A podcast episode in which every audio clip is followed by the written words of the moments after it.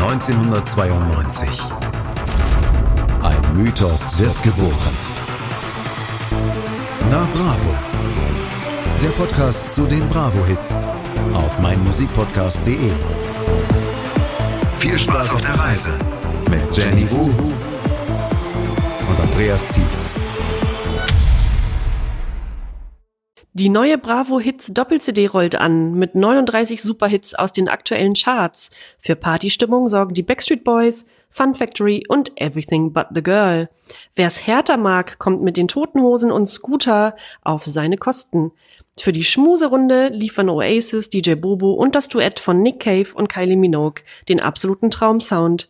Weitere Knüller kommen von Coolio, Pur, Culture Beat, Blümchen, Fool's Garden und Queen.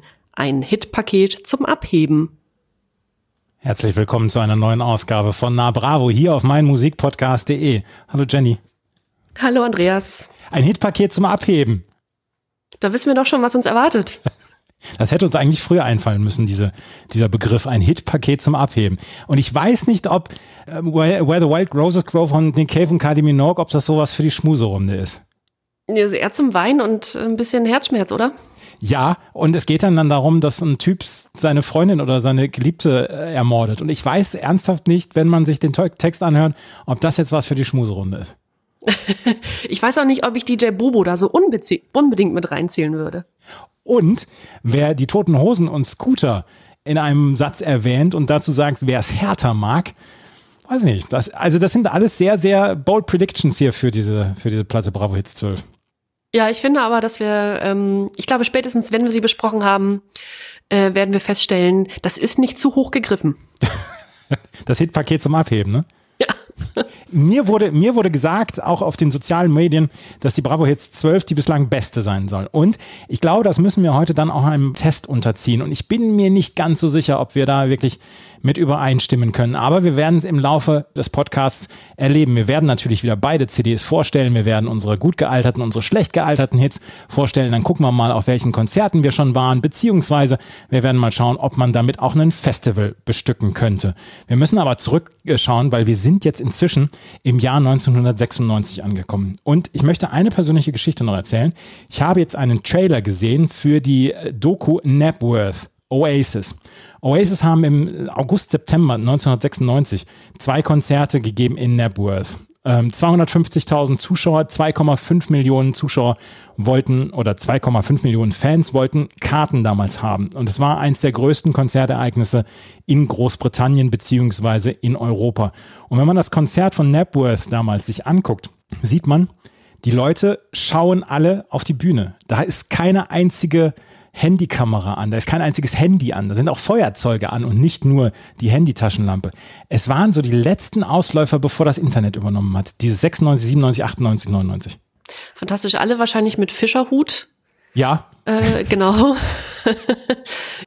96 waren, war das Jahr quasi von Oasis. Wir kommen ja gleich noch darauf zu sprechen, dass Wonderwall hier auch auf der CD drauf ist. Wir sprechen über den 16. Februar 1996 und am 16. Februar 96, da äh, klärt uns chroniknet.de auf, der italienische Staatspräsident Oscar Luigi Scalfra hatte zwei Tage nach dem Scheitern der Bemühungen um die Bildung einer neuen Regierung in Rom die Parlamentsauflösung und Neuwahlen angekündigt. Das ist jetzt Parlamentsauflösung, Neuwahlen in Italien, das ist jetzt eine Sache, die man, glaube ich, auch alle vier oder fünf Monate liest in irgendwelchen Chroniken. Aber drei Tage vorher gab es die Nachricht, die englische Teenie-Band Take That hatte sieben Monate nach dem Ausscheiden ihres ehemals fünften Mitglieds Robbie Williams ihre Auflösung bekannt gegeben. Wir haben schon vor zwei Podcasts über Take That gesprochen und ihre Trennung von Robbie Williams. Was soll ich machen?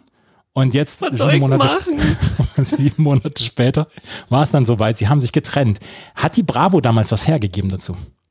Ja, der Bravo wurde vom letzten Konzert der Band berichtet, äh, mit Fotos und einem kleinen, sehr sentimentalen Text dazu. Und zwar war das bei den Brit Awards in London, ähm, als sie dort zum letzten Mal in England auftraten. Und da wird also mit ernster Miene gesungen. Und hier steht noch, zu Tränen gerührt, Take That erhielten für die Single Back for Good den Brit Award ihre letzte Auszeichnung. Back for Good werden wir auch nochmal, glaube ich, bei der 13 oder der 14 bei den Bravo Hits dabei haben. Und dann können wir das letzte Mal quasi über Take That sprechen.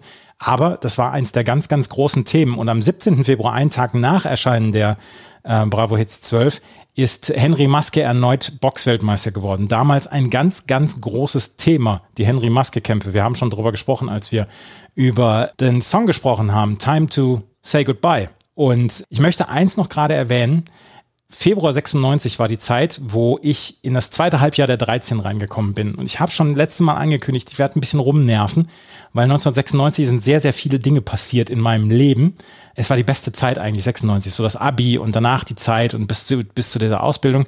Und ich habe am 27. Januar 1996 haben wir unsere erste Abi-Feier gemacht. Im dichtesten Schneetreiben damals in Bad Oeynhausen. Und wir haben fünf oder sechs Mal haben wir gefeiert unser Abi. Aber zu dem Zeitpunkt war gerade erst klar geworden, dass ich die Zulassung fürs Abi bekommen habe. Ich habe angekündigt, ich wollte noch mal erzählen, wie Boris Becker mir mein Abi gerettet hat, oder? ja. Das habe ich in einem anderen Podcast schon erzählt. Aber Boris Becker hat mir mein Abi gerettet, weil ich einen, äh, ein Referat in Chemie halten musste. Und da brauchte ich unbedingt eine 2. Und das habe ich in der Nacht vor meinem Referat habe ich dieses Referat vorbereitet und in dieser Nacht spielte Boris Becker damals bei den Australian Open. Und Boris Becker verlor die ersten beiden Sätze und ich musste mich entscheiden, mein Abi oder Boris Becker weiter anfeuern. Und ich habe mich erstmal für Boris Becker weiter entschieden, habe ihm zugeschaut, wie er das Match gegen Thomas Johansson umgedreht hat, habe dann das Referat gemacht, war um halb sieben fertig, war um 20 nach sieben Richtung Schule aufgebrochen. Um acht Uhr habe ich das Referat gehalten. Es war eine 2 plus. Ich habe meine Abi-Zulassung bekommen und bin um 10 Uhr zurückgegangen ins Bett. Boah, Wahnsinnsgeschichte. Liebe Grüße an Boris. Ja, ich möchte Boris Becker so gerne mal erzählen, aber wenn ich sie ihm erzählen würde, würde er wahrscheinlich denken, was ist das denn für ein Bekloppter? Du, was der so auf Twitter treibt, ich denke, da fällst du gar nicht auf, wenn du einmal mal zwischendurch sagst, danke Boris, übrigens hier die Geschichte dazu. Das fände er bestimmt sehr nett. Ja, finde ich auch, glaube ich auch. Ja. Also, Boris Becker hat mir damals mein Abi gerettet und äh, von da an ging eigentlich die Feierei los. Und ich habe hier noch gelesen, am 19. Februar in Hamburg hatte der Winter mit heftigen Schneefällen nach wochenlangem Dauerfrost einen neuen Höhepunkt erreicht. Der Februar, Januar, Februar 1996 war komplett durchgeschneit. In ganz Deutschland. Was gibt's noch in der Bravo? Hast du noch was in der Bravo? Ja, wir haben mal wieder Michael Jackson auf dem Cover. Genau, mit einer Botschaft an die Welt, von der ich jetzt nicht weiß, was sie ist, aber so gut kann sie nicht gewesen sein. Mark O haben wir noch als Rapper diesmal in einem neuen Video, sensationell. Das werden wir heute aber nicht weiter besprechen. Wir haben vier Autogrammkarten von Joey Kelly von der Kelly Family, Brad Pitt, East 17 und Tic Tac Toe äh, die es ja nun auch nicht mehr gibt. Und was ich ganz spannend fand, ich habe mir mal so ein TV-Programm aus 96 angeguckt. Du warst ja betrunken in der Abi-Zeit und hast bestimmt zehnmal am Abend Wonderwall gegrölt, während ich noch zehn Jahre alt war und äh, äh, dann auch schon länger Fernseh gucken durfte. Und hier ist mal in der Bravo-Ausgabe vom Februar 96 so ein TV-Programm drin, ja. unter anderem von Sat1 und ProSieben. Und das Sat1-Programm war folgendes, ab dem Nachmittag, MacGyver, Geh aufs Ganze, fand ich fantastisch. Mit Jörg Dräger und dem Zong. Mit Jörg Dräger und dem Zong, genau. Das Millionenspiel, dann die 1830 Nachrichten, dann Ran und dann Star Trek. Und das hätte man so weggucken können an einem Nachmittag. Und auf Pro7 aber, oder nee, auf RTL tatsächlich, fast noch besser, das war nämlich mein Programm. Ab dem Nachmittag folgendes. Prinz von Bel Air, eine schrecklich nette Familie, Party of Five, Beverly Hills 90210, Melrose Place, Explosiv Weekend, Die Glücksritter, Wie bitte und RTL Samstagnacht. Da machst du ab 15 Uhr den Fernseher an und machst ihn nicht wieder aus bis 23 Machst sie nicht. Nee, zwischendurch geht man noch mal äh, zu Sat 1 zu ran. Ja. Guckt man ran und dann äh, geht man wieder zurück zur RTL Samstagnacht. Fantastisch. Ja, Reinhold Beckmann mit dieser roten Jeansjacke. Ja, genau. Ja, wie blutjung der damals war. Ja, ja das, äh, das war toll. Und Prinz von Bel Air war, war toll, war eine tolle Serie. Und es gab so eine RTL-Serie und ich, ich glaube, sie hieß Full House, aber sie hieß, es war nicht das Full House, was ich hier immer, wenn man googelt, rauskommt. Da war nämlich ein Typ, ein alleinerziehender Vater mit fünf Töchtern und die haben immer gesungen während, des, während, des, äh, während der Serie oder in der Serie. Und das fand ich damals so cool. Ich weil ich, glaube ich, auch die eine Darstellerin ganz toll fand. War das eine amerikanische Serie? Ja. Und war das Michael Duffy? Das weiß Oder ich war nicht. Das, meinst du eine andere? Da war doch aber, war der nicht verpartnert und da gab es dann noch Stiefgeschwister, die auch dann mit im Haus wohnten? Oder meine ich was ganz anderes? Nee, da, ich, ich glaube es, nämlich, es gab zwei Serien, die Full House hießen. Ja, es gab das Full House mit den Olsen Twins. Genau. Also das, das Original Full House, genau. Und ich spreche von einer anderen Serie, von der ich auch nicht weiß, wie sie heißt, einer amerikanischen Sitcom, wo es einen alleinerziehenden Vater gab, aber ich komme jetzt nicht drauf. Vielleicht findest du es noch. Also das war damals eine, eine tolle Serie. Und wenn ihr die Serie kennt, schreibt uns. Hier kommt Bravo, ist unser Instagram-Account. Da könnt ihr uns mal Bilder schicken von dieser Serie vielleicht. Ja, genau. Ja. Also das gesungen wurde, daran kann ich mich tatsächlich nicht erinnern. Nee. Ich war dann, ich war sehr auf Melrose Place und Beverly Hills fixiert, weil da ja auch ab und an mal so so ein paar äh, steamy Szenen, wie sagt man das auf Deutsch? Also ein bisschen was unter der Gürtellinie passierte, also angedeutet natürlich, Ja. was ich ganz spannend fand in dem in dem Alter. Unter der Gürtellinie, da kommen wir heute auch noch drauf, oder? Ja, mit Sicherheit. Oh Gott.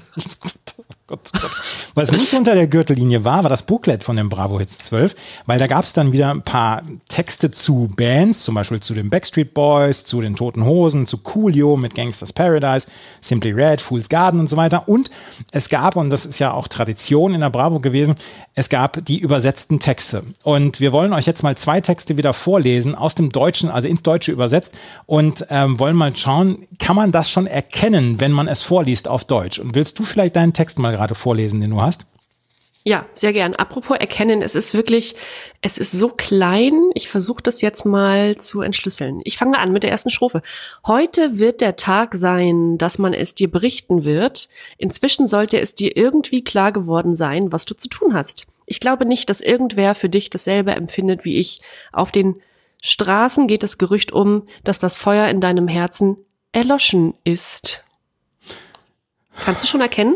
Du weißt es, ja. Ja, äh, wenn man wenn man das erste Wort heute übersetzt, dann dann kann man schon erkennen. Und wenn man es mit der Melodie, also wenn heute wird der Tag sein, dass man es dir berichten wird, Oh, so könnte man ja anfangen. Ja. Ja, Sollen wir es mal sollen wir es noch mal richtig hören? ja, bitte. Because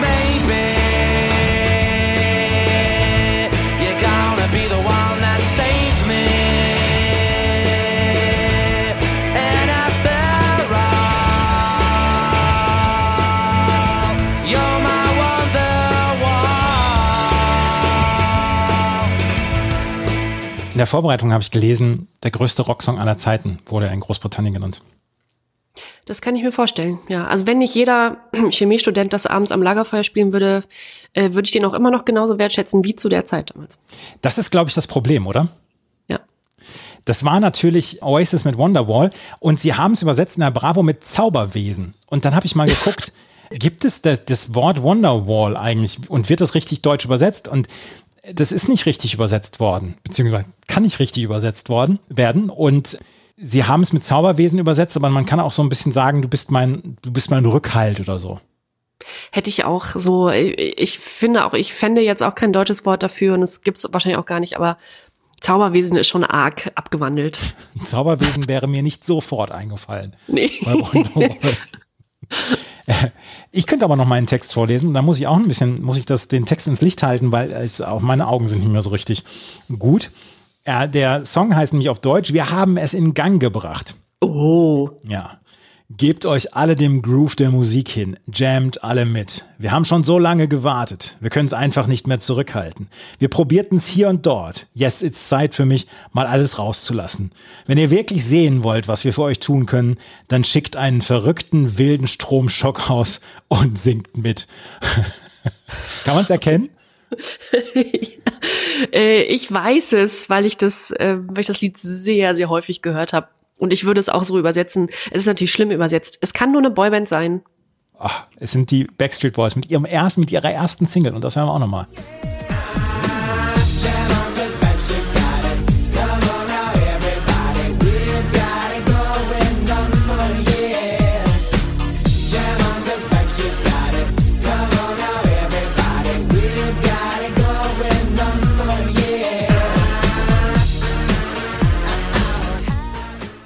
Man, man, man wippt schon mit, oder?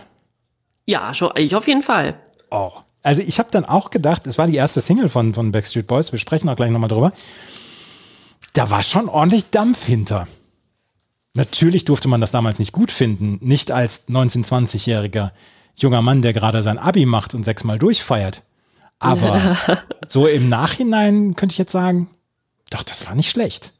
Ja, oder? Und das, er geht uns ja ganz oft so bei Titeln, die wir jetzt ja 20 Jahre oder vielleicht 15 Jahre nicht mehr gehört haben dann wieder hören und man denkt, ja, zwischendurch war ich zu cool, um das gut zu finden, jetzt mit einem gewissen Abstand und als erwachsene Person denkt man, warum denn nicht? Warum denn nicht? Und ich bin ja inzwischen soweit. Ich habe jetzt gesagt, ich mache, ich habe jetzt 15 oder 16 Folgen von Na Bravo aufgenommen. Die Leute wissen, dass ich, dass mir überhaupt nichts mehr zu doof ist. Deswegen nachher mein Guilty Pleasure, wird euch auch alle aus dem Stuhl hauen. Ich habe gar nichts mehr zu verlieren hier. Nee, wirklich nicht. Das ist vorbei. Da brauchen wir jetzt, das können wir uns auch nicht mehr künstlich aufbauen jetzt. Nee. Und deswegen, die Backstreet Boys, der Song war in Ordnung. So, jetzt habt ihr das gehört, jetzt habe ich es gesagt. Die Bravo Hits 12 fing mit einem Knaller an und darüber müssen wir gleich sprechen. Die CD1 äh, stellt nämlich Jenny vor und sie beginnt gleich mit einem Knaller. Wir sprechen darüber gleich hier bei meinmusikpodcast.de und na Bravo. Es war der 16. Februar 1996, an dem die Bravo Hits 12 rausgekommen ist und die CD1 ja, beginnt sie mit einem der größten Hits der 90er? Ja, das, der reiht sich natürlich in sehr viele Hits ein und äh, wir haben jetzt mittlerweile auch gemerkt, nach so vielen Folgen, ah, man müsste anbauen. Also es sind sehr, sehr viele, sehr große Hits und wahrscheinlich könnte man irgendwann so die Top 5 oder Top 10 der größten Hits der 90er küren. Ich weiß noch nicht, ob ich ihn mit reinzählen würde. Und zwar ist es, und da hören wir jetzt auch direkt rein, Missing von Everything But the Girl.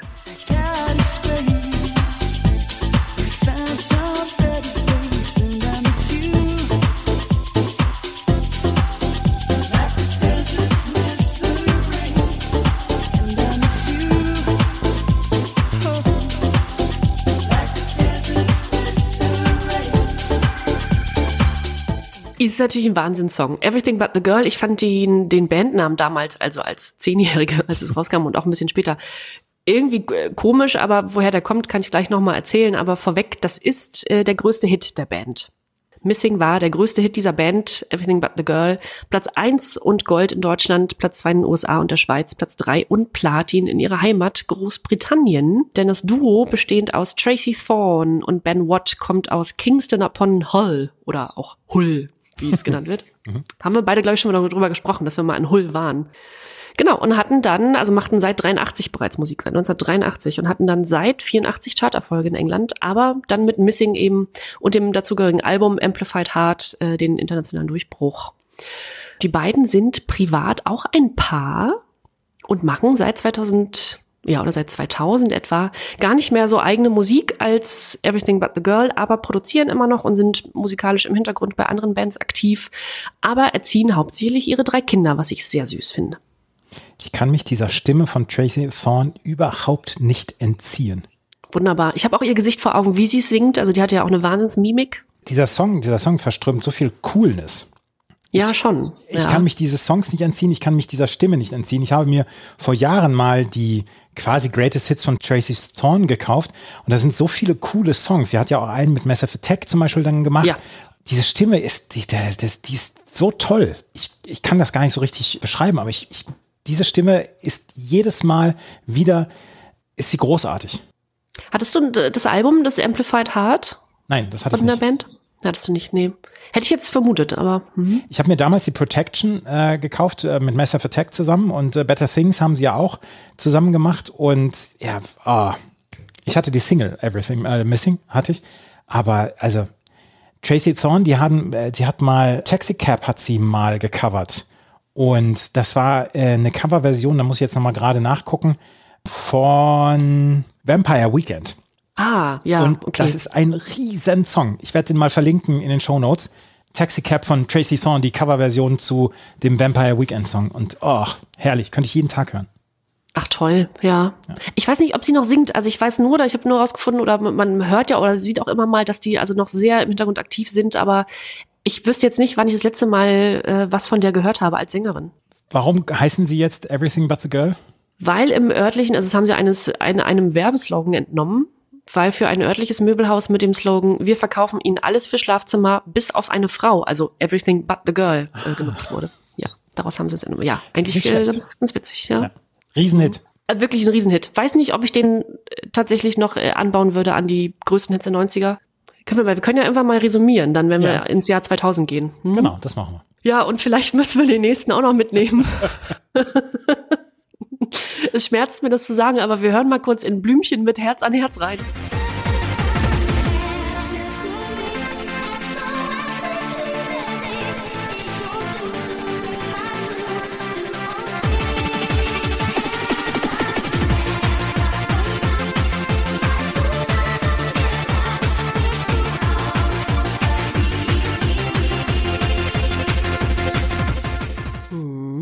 Sollten ja auch fast alle kennen, das Lied. Ja. Herz an Herz, ja. Vielleicht nochmal ein Superlativ dazu. Gilt, also Blümchen Jasmin Wagner, geboren 80 in Hamburg, 1980 in Hamburg, war damals 16 Jahre alt zum Zeitpunkt der Veröffentlichung von Herz an Herz, gilt als die erfolgreichste deutsche Solokünstlerin der 90er Jahre. Macht bis heute Musik, ne? Seit 2003 unter ihrem richtigen Namen Jasmin Wagner, aber seit 2019 auch wieder als Blümchen mit äh, Remixen ihrer alten Singles. Da gab es ja einige sehr erfolgreiche, aber auch mit neuen Songs, zum Beispiel mit David Hasselhoff oder, oder dem Berliner Rapper Finch Asozial, auch sehr schön. Ja, die Single mit, äh, mit David Hasselhoff habe ich damals gesehen und hab's hab auch relativ mit offenem Mund da gesessen. Ja. Ich habe immer bei, bei Herz an Herz habe ich immer diesen Abzählreim im Kopf. Ich und du, Müllers Kuh, Müllers Esel, Ja. das bist du. Und das, Ja. das kriegte ich damals nicht weg. Richtig, ja. Äh, war bei uns auch sehr gängig. Mhm. Weißt du, dass es ein Coversong ist? Ja, Herz an Herz, ja. ich weiß nicht von wem. Von Paso Doble. ähm, ja. ja. genau, aus den 80er Jahren. Ich weiß nicht welches Jahr genau, aber das war ja so, ging ja in Richtung Neue Deutsche Welle, ne? Ja, genau. Und hier lohnt es sich wirklich mal, das Original zu hören, samt Video auf YouTube zum Beispiel. Ist ein herrlicher Song. Ist wirklich schön. Kann man vielleicht auch, oder werden wir vielleicht auch auf dem Hier kommt Bravo Account auf Instagram verwursten. Ist ein sehr At schönes hier Lied. kommt Bravo bei Instagram. So sieht's. Hier kommt Bravo, genau. Also Herz an Herz, die erste Single der damals 16-Jährigen und ging direkt auf Platz 4 in die deutschen Charts, Platz 7 in der Schweiz und Platz 9 in Österreich. Jetzt kommen wir zu Titel 3, nämlich Dune mit Rainbow to the Stars. Dune hatten wir schon in der Ausgabe 11 mit, ich glaube, Are You Ready to Fly? Äh, ja, Rainbow to the Stars klingt nicht nur ähnlich äh, wie der schon besprochene Titel, sondern erlangte auch fast gleiche Chartpositionen. Ebenfalls Platz 12 in Deutschland, Platz 23 in der Schweiz. Nur in den Niederlanden chartet der er weiter oben auf Platz 10. Mehr muss man dazu auch nicht sagen. Dune hatten wir ja schon. Genauso wie die Nummer 4 auf der CD1 Masterboy mit Land of Dreaming. Auch wenn wir heimliche Fans von Masterboy sind, das ist ja auch kein Geheimnis mehr, ist dieser Titel nicht unterstützenswert. Andreas, du wirst jetzt schimpfen, aber klingt wie ein Song von DJ Bobo, richtig? Ja, ja. Klingt ganz genauso wie ein Song von DJ Bobo. Land of Everybody in the Land of Dreaming, oder geht der so? Ja, der ja, geht genau, so. genau, genau. Und das klingt exakt wie DJ Bobo. Und wüsste man nicht, dass es Masterboy sind und man würde den hören, könnte man denken, ist eine 1A DJ Bobo. Das ist Eins- eine René Baumann Produktion. 1A DJ Bobo Nummer und das fand ich, das war zu gewollt von Masterboy. Liebe Ja. Leute von Masterboy, wir schätzen euch sehr. Aber die Nummer war zu gezwungen. Weißt du, woran das liegen kann? Nein. Zu dem Zeitpunkt war nämlich nicht mehr Trixie Delgado die Sängerin, die Aha. wir so sehr lieben, die ja jetzt wieder Sängerin bei Masterboy ist, die ja, wie wir alle wissen, immer noch auftreten, sondern Linda Rocco, die war auch nur von 96 bis 98 Sängerin der Band, aber es war eben nicht Trixie. Ja, Ohne, ohne Platz, Trixie geht's nicht.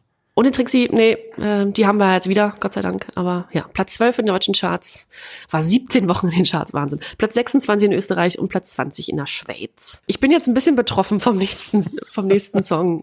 Und ich würde da einfach nur gern durchhuschen, aber äh, ich, also es sind Erotic, das kann man sagen. Erotic mit Help Me Dr. Dick, was wir nicht übersetzen werden. Erotic hatten wir auch schon. Ähm, hören wir, das Lied hören wir vielleicht nachher noch als dein Guilty Pleasure. Aber wenn man alleine den Text liest, kriegt man rote Ohren. Es, äh, man darf das nicht lesen. Das ist auch schon, das ist auch hart an der Grenze ähm, zu gewissen Handlungen, die man, also sollte man sich wirklich nicht durchlesen. Es ist nicht schön. Es ist nicht mehr zeitgemäß. Es ist einfach nicht schön. aber wir hören es später Ja. Dennoch noch einmal. Was man aber mal machen kann, die Handlung des Videos, das ist ja wieder so ein Comic-Video, die Handlung des Videos wird auf Wikipedia genauestens beschrieben. Also die, genauestens, wer also schmerzfrei genug ist, kann sich das mal durchlesen. Ich würde es nicht empfehlen, aber kann man machen. Also wirklich das exakt, das ganze Video wird beschrieben. Platz 23 in Deutschland, Platz 18 in Österreich. Das, Ja. ist, ist ein Absatz von, von 15 Zeilen auf Wikipedia. Ja, das ist, ich glaube, das nimmt mehr ein als die Biografie der Band. Diese, diese, ja. Liest es dir gerade durch? Ja, ich lese. Und du kannst noch sprechen danach? Ach ja, ja, naja. Bitte, bitte klicks weg. Ich möchte noch, ich möchte noch mit dir ich möchte noch weiter sprechen können. Um Himmels Willen, lass uns schnell weitergehen. Ja, es ist fürchterlich. Genau, wir kommen zu Fun Factory hatten wir auch schon mit Do Wa Diddy. Want more. There she was, just a walking down the street singing do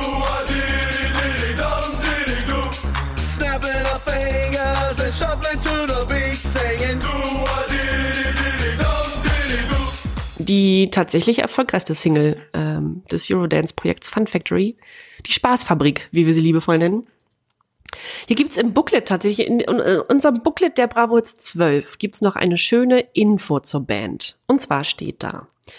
Mit ihrer hochexplosiven Mischung aus Pop, Dance, Rap, Techno und Reggae-Elementen sind Fun Factory binnen kürzester Zeit zu einer der heißesten Dance-Acts geworden. Bislang landeten sie mit jeder Single einen Top-20-Erfolg. Auch das aktuelle Album des multikulturellen Quartetts mit Wahlheimat in Hamburg, Fantastic, wartet mit absolutem Hit-Konzentrat auf. Ursprünglich ja sogar von den, ich glaube, Exciters, Exiters aus den Exciters, ne, aus den, aus den 60er Jahren, aber ich glaube, sehr viel bekannter dann durch Manfred Mann. Ja, die hochexplosive Mischung aus Pop, Dance, Rap, Techno und Reggae-Elemente habe ich auch so, also hochexplosiv habe ich es jetzt nicht, hätte ich es jetzt nicht Nee, nee, ich habe auch, also Reggae-Elemente habe ich jetzt auch noch nicht so richtig wahrgenommen bei Fun Factory, aber gut, Bob, Bob Marley dreht sich im Grab um. ja, ist schlimm. Fun Factory, ja, die haben wirklich alles bedient, denen war nichts peinlich. Aber Ja. gut, Fun, nee. Äh, tatsächlich, und jetzt wird's nochmal kurios, Platz 6 und Gold in Deutschland. Außerdem in den Top 10 in Spanien und auf Platz 11 in Österreich. Du Wa Diddy. Gold in Deutschland. Wir kommen zur nächsten Single und zwar zu Music Instructor mit Hands in the Air. Und da steht jetzt äh, auf Wikipedia zum Beispiel folgender Satz zu der Band Music Instructor hatten wir glaube ich auch schon. Die ursprüngliche Besetzung bestand aus den Musikern Mike Michaels, Mark Dollar, Mark Tabak und dem Sänger Holly Trance. Pass auf, Holly Holly, wieder weibliche Vorname, und Ja. Trans wie die Musikrichtung, in Klammern Holger Trends. Also der heißt Holger, T-R-E-N-S, Holger Trends. der sich Holly Trans nannte. Ja, klar. Ja, so hätte ich mich auch genannt dann. So, richtig. Holly Trans. Ich dachte, das war Sänger, Holly Trans, na gut. Ja, Music Instructor, Hands in the Air, Platz 16 in Deutschland. Also weniger erfolgreich als die Vorgängersingle Hymn, Ja, die hatten wir hier auch. der schon. wir, genau, die wir uns äh, bei der Best of 95, glaube ich, hatten wir die schon, ne? Ja, genau. Ja, Music Instructor mit Hands in the Air. Wir kommen zu Squeezer als nächsten Titel. Squeezer mit Scandy Randy. Finde ich auch einen schönen Titelnamen. Ist die erste Single der Band Squeezer. Und hier möchte ich auch mal äh, den Wikipedia-Eintrag bemühen. Und zwar steht zu Squeezer folgendes. Gegründet wurde das Projekt im Jahr 95 durch Jim Reeves. Als Sängerin fungierte auf der Debütsingle Scandy Randy zunächst die heutige Call-in-Gewinnspiel-Animateurin Yvonne Spart.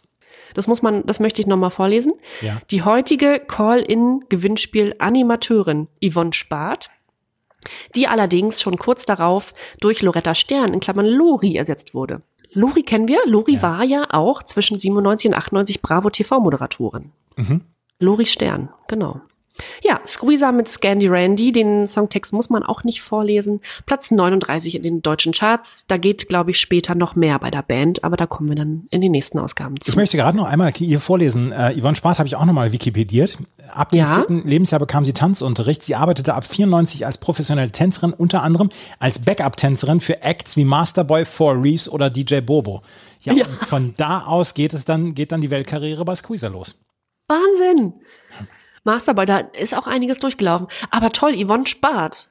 Ja, von Call-In-Gewinnspiel-Animateurin zu Masterboy, Tänzerin bei Masterboy und später Mitglied der Girlgroup Funky Diamonds. Ja. Beim Sportquiz im DSF war sie zu sehen, bei Viva Plus war sie zu sehen und bei Money Express auf Viva. Yvonne Spart, ich habe leider das Gesicht dazu nicht. Also Lori Stern, klar, hat man irgendwie noch vor Augen. Oder habe ich noch vor Augen, aber die, die Yvonne leider nicht mehr.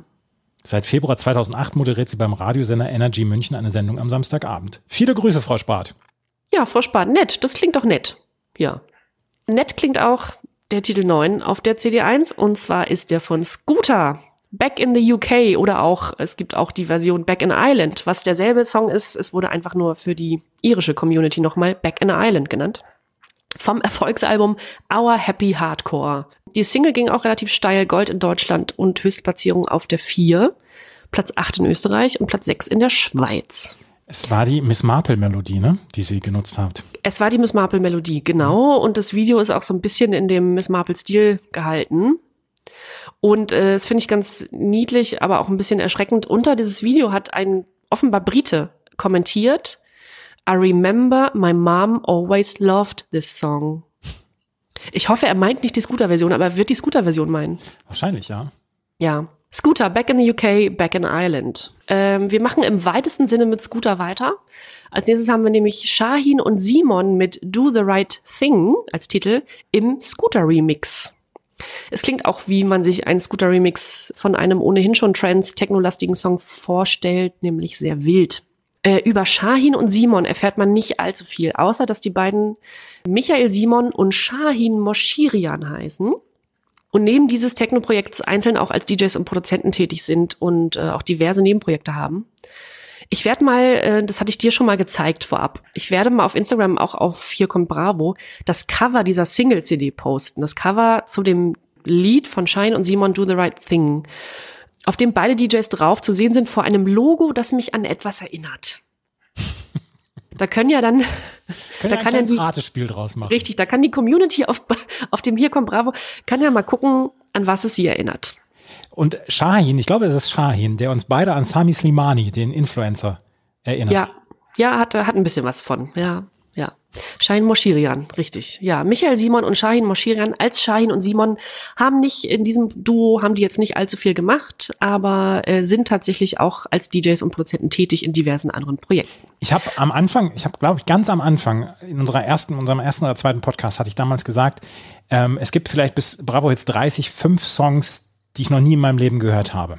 Und Shine und Simon, Do the Right Thing, ist, ich glaube, Song Nummer zwei oder Song Nummer drei, den ich noch nie in meinem Leben gehört habe vorher.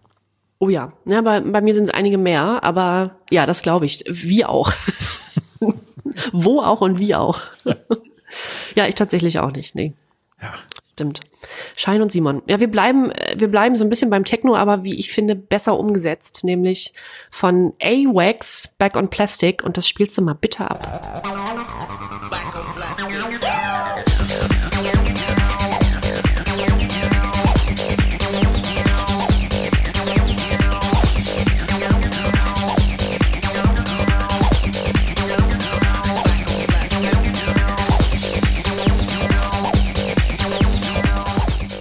A-Wax ist kein geringerer als Tom Wax, bürgerlicher Name Thomas Wedel.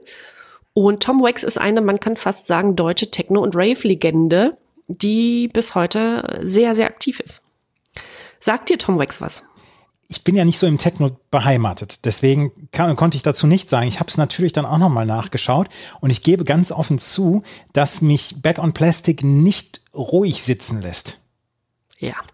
Also das, das passt schon für mich, der Song, beziehungsweise dieses Stück. Ich kann auch völlig nachvollziehen und das passiert mir eher bei wenigen Techno-Stücken, dass man dazu richtig gut tanzen kann. Da, das, das macht was mit mir, dieser Song. Ja, das ist kein schlimmer Rave, das ist kein schroffer Techno, es ist es ist natürlich näher am Techno als am Rave, würde ich sagen. Es ist auch nicht hausig, also es ist es ist sehr gut tanzbar Techno-artig. Es ist ein bisschen britisch, finde ich, ähm, ohne das jetzt genauer sagen zu können, warum, aber ich hätte jetzt, also mir war Tom Wax immer Name und ich, man kennt den so ein bisschen aus der aus der Frankfurter DJ und und Clubszene. Aber irgendwie hatte ich den dann, den dann doch, also lauter Musik so ein bisschen in England vermutet, aber nee, es ist tatsächlich der Thomas Wedel. Ja, und das Back on Plastic ist kein Faustwegschmeißer, sondern es ist so ein Song, wo man diese Lichtdinger hatte in der Hand und damit so rumgewedelt hat. Ja, meinst du? Finde ich, oder? Ja. Ich, ja, ich, ich sehe das Ganze schon ein bisschen seriöser. Da wurde, da wurde nicht mehr gewedelt. Wurde nicht mehr gewedelt, ich weiß. Weiß nicht. Vielleicht in irgendwelchen holländischen Diskotheken noch, aber ich, ich würde behaupten, das war schon, das ging schon in Richtung ernsthaft dazu stampfen im, in, der, in der Frankfurter, im Frankfurter Unterleben.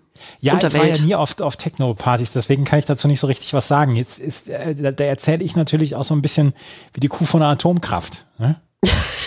Ich weiß es ja auch nicht, das war ja auch noch nicht meine Zeit, aber was man so mitbekam und was man auch noch heute so von Tom Wax mitbekommt, ist es einigermaßen seriös, aber äh, ja, war jetzt auch nicht, ja, also der hat dann auch mit Marusha und ATB zusammengearbeitet. Das war jetzt, das wird heute entweder belächelt oder man empfindet es als sehr cool, weil es irgendwie ein bisschen retro ist. Ich weiß auch nicht so genau, wo ich den verorten soll, aber ich glaube, veritable musikalische Historie. Also Ja. nur mal ganz kurzer, kurz, kurzer Ausriss.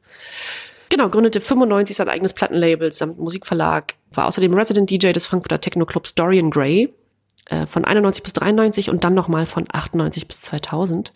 Später, also von 2004 bis 2009, legte er bei einer Radiosendung auf UFM auf. Und bis 2013 hat er ebenfalls eine eigene Radioshow auf dem Online-Radiosender Big City Beats FM.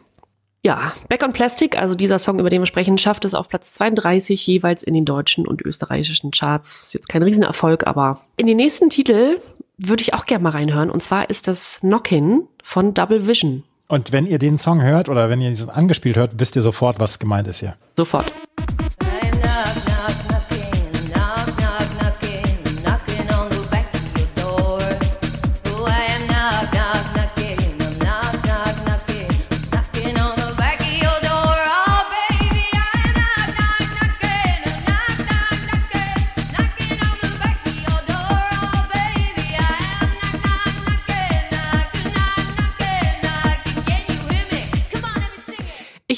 Lügen, wenn ich behaupten würde, dass ich als damals Zehnjährige nicht gedacht habe, dass sie nackig singen.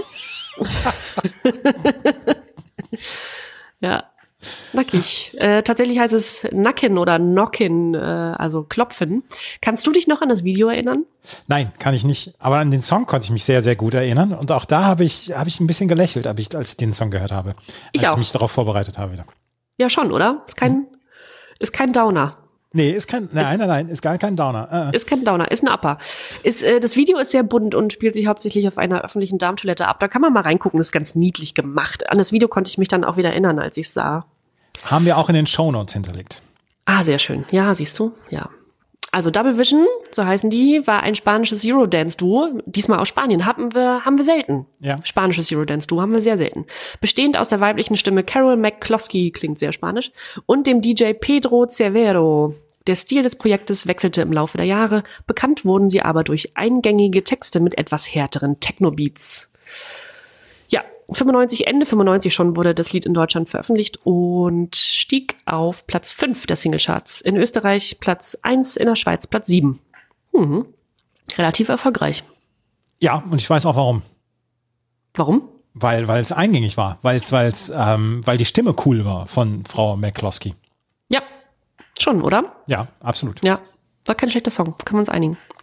Auf der Position 13 haben wir alte Bekannte, Magic Affair mit Energy of Light, brauchen wir nicht weiter drüber sprechen. Auf der 14 die Band Sweetbox mit Shakalaka. Sweetbox waren bei uns schon mit äh, Booyah, Here We Go, ne, glaube ich, vertreten. Äh, damals ja auch schon als deutsches Produzentenduo mit amerikanischer Sängerin. In diesem Fall für Shakalaka ist eine neue Sängerin namens Dacia oder Dasha, Dasha Bridges hinzugekommen. Ist eine ganz groovige Nummer, braucht man nicht anspielen, aber ist äh, ein bisschen ähnlich wie der Vorgängertitel Booyah, Here We Go. Und die einzige Chartplatzierung hierzu, die ich finden konnte, war in Deutschland auf Platz 46. Ich glaube sogar, dass es die höchste, der höchste Chart-Einstieg überhaupt war. Ja, und äh, es war auf dieser CD war der Hot Pants Radio Edit drauf. so. Ist aber Bescheid. Ja, ja. So, und jetzt, äh, genau, können wir mal in die nächste gute Laune- Laune-Scheibe, würde ich sie nennen, können wir auch mal reinhören.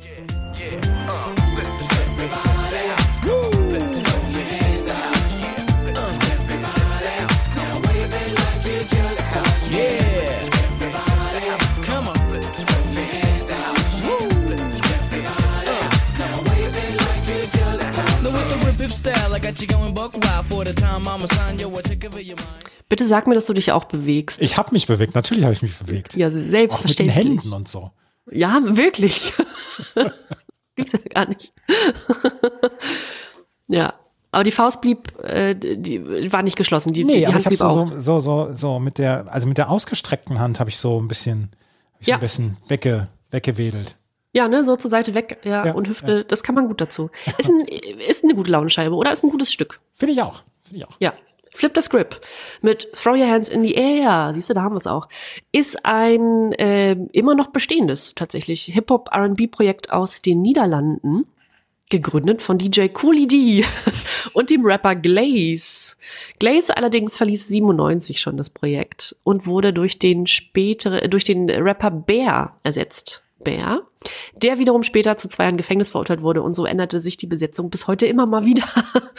Ähm, Throw Your Hands in the Air wurde bereits 93 aufgenommen und veröffentlicht, wurde aber kein Hit und dann wurde das Ding nochmal 95 geremixed und war dann der erste Erfolg der Band. Äh, Platz 33 in Deutschland, 17 Wochen insgesamt in den deutschen Charts. Ich könnte mir vorstellen, dass, dass DJs das heute noch nutzen, um zwischendurch einfach mal so ein bisschen rein zu mixen. Ja, genau. Zwischendurch Flip the Script. Hm, warum nicht, oder? Ja. Ja. Vielleicht auch mit dem nächsten Song. Oh ja.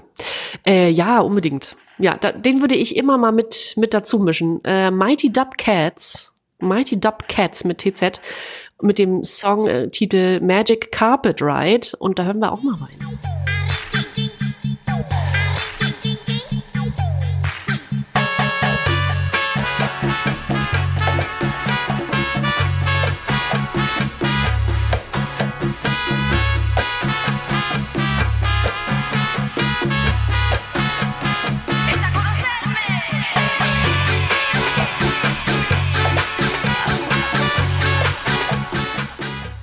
Wunderbar. Ein, ja, ich muss mal eben, ich muss mich räuspern. So gut finde ich das. Wirklich, wirklich gut. Mighty Dub Cats. Dub wie die Musikrichtung und Cats, K-A-T-Z, ist schon, äh, ist uns schon hier als Pizzaman bei den Bravo Hits begegnet und ist, wie die fleißigen Hörer und Hörerinnen wissen, ein weiteres Musikprojekt von, Norman Cook. richtig, Fatboy Slim. Ja. Äh, in diesem Fall zusammen mit Gareth Handsome alias G Money. Also dieser Name immer. Warum hat man sich. Gareth Handsome klingt doch total super. Warum denn G Money? das ist Ja, vor allen Dingen, du kannst, du kannst ja Gareth Handsome machen daraus. richtig. Genau. Handsome. Wäre doch perfekt. Naja, gut. Es war die Zeit. Ähm, ja, Mighty Dubcats. Äh, Magic Carpet Ride, so heißt der Titel, hat es auf Platz 24 in die britischen Charts geschafft. In Deutschland und in den weiteren europäischen Ländern finde ich jetzt keine Platzierung. Es war wohl ein äh, nischiges, ein ziemlich nischiges Projekt von Fatboy Slim. Find's persönlich aber ganz geil, oder? Ich mochte es auch sehr. Und ich habe dann ja auch nochmal äh, nachgeguckt, was das denn war. Und dann wurden ja auch sehr viele, von drei oder vier Songs da zusammengemixt. Ähm, ein Sample von äh, Yo Soy Cubano, was wir hören, dieses quasi mit der, mit der Trompete. Ja. Ein Song von 1988 und von Laid Back dann ja auch mit, mit dabei. Laid Back White Horse waren die, waren die äh, Vocals mit drin im, äh, im Song. Und das, also die, dieser Song hat was. Und ich habe es dir auch schon im, äh, im Vorgespräch gesagt. Eigentlich hatte ich noch überlegt, äh, mein Guilty Pleasure auf diesen Song zu legen. Habe dann aber gedacht, nee, Guilty Pleasure muss ja ein Song sein, wo man sich so ein ganz kleines bisschen vielleicht auch schämt. Und für diesen Song, den Song zu mögen, dafür schäme ich mich nicht. Der ist super. Ich mag den. Ja. Ein Guilty Pleasure muss schon richtig reinhauen. Da muss man danach noch lange, lange drüber sprechen. das, ist, das muss man auch noch mal verarbeiten. So. Also Erotic haben wir ja schon vorweggenommen, dein Guilty Genau. Pleasure. genau. ja, nachher ist die Überraschung groß, wenn es wirklich erotic ist. Wenn es wirklich Erotic ist. Oder das nächste, 20 Fingers mit Katrina namens Sex Machine. Ja, auch 20 Fingers waren schon des Öfteren in dem Podcast besprochen. Äh, dieser Titel hier hat es nur auf Platz 92 in die deutschen Charts geschafft. Also kein so riesiger Erfolg wie Short Dick Man oder Liquid, äh, die immerhin Platz 3 und 4 erreichten in Deutschland. Ja, 20 Fingers featuring Katrina mit Sex Machine. Auf der 18 haben wir mal was ganz anderes und zwar James Smith mit I Like It. Das ist ja äh, so eine Wohlfühl mit Tempo R&B Nummer, oder? Ja. Kanntest du den? Nein, kannte ich auch nicht. Vielleicht Song Nummer vier, Ja. den, den ich noch nie gehört habe. Ich äh, glaube auch, ich habe zu James Smith nicht viel gefunden. Ich glaube auch, dass der jetzt äh, nicht so große Erfolge hatte. Ich möchte aber was vorlesen, was ich gefunden habe über James Smith oder seinen Sohn. Und zwar, der muss mittlerweile 55 sein und in Köln leben. Also es hört sich so ein bisschen an, als sei er äh, US-Amerikaner, der aber in Deutschland äh, dann also musikalische Erfolge hatte, wie das oft so war in den, in den 90ern, wird das ja, war das ja oft, oft der Fall. Und aus dem Express, aus diesem furchtbaren Sch Schmuddelblatt er erfährt man, dass dessen Sohn, James Smiths Sohn namens James Smith Jr., vor drei Jahren als damals 16-Jähriger bei The Voice of Germany mitgemacht hat. Und dazu steht 2018, also vor drei Jahren, folgender Satz zu dem, zu dem Sohn und dem Vater im Express. Was ein toller Papa. Von ihm kann man, kann sich der 16-Jährige bestimmt noch viel abgucken. James Smith singt nämlich immer noch. Zurzeit sei er bei der Dinnershow Fantissima im Phantasialand in Brühl engagiert. Falls sich wer fragt, was James Smith heute macht. Habe Phantasialand. ich hab, äh, währenddessen habe ich noch mal bei unserer bei unserer Lieblingswebseite Hitparade CH nachgeguckt, ähm, was die Leute dort gesagt haben und es ist sehr gut bewertet worden dieser Song. Zum Beispiel Southpaw äh, schrieb, den könnte ich mir auch als Floor-Filler vorstellen. Sowas höre ich noch gerne. Und Demeter schreibt, lustig, ich höre ihn gerade auf der Bravo Hits 12. Netter Abtempo-Song, absolut nicht übel. Schwanke hier zwischen vier und fünf Sternen, gebe mal fünf für die unbekannte Pop-Perle. Ist das geil? Die Leute, die sich auch die Zeit nehmen, bei Hitparade CH zu bewerten, finde ich super. Ich finde das toll. Solche Leute muss es geben. Ja, absolut. Und ich bin auch sehr, sehr gerne auf dieser Seite, wenn Ja. ich mich auf die Sendung vorbereite.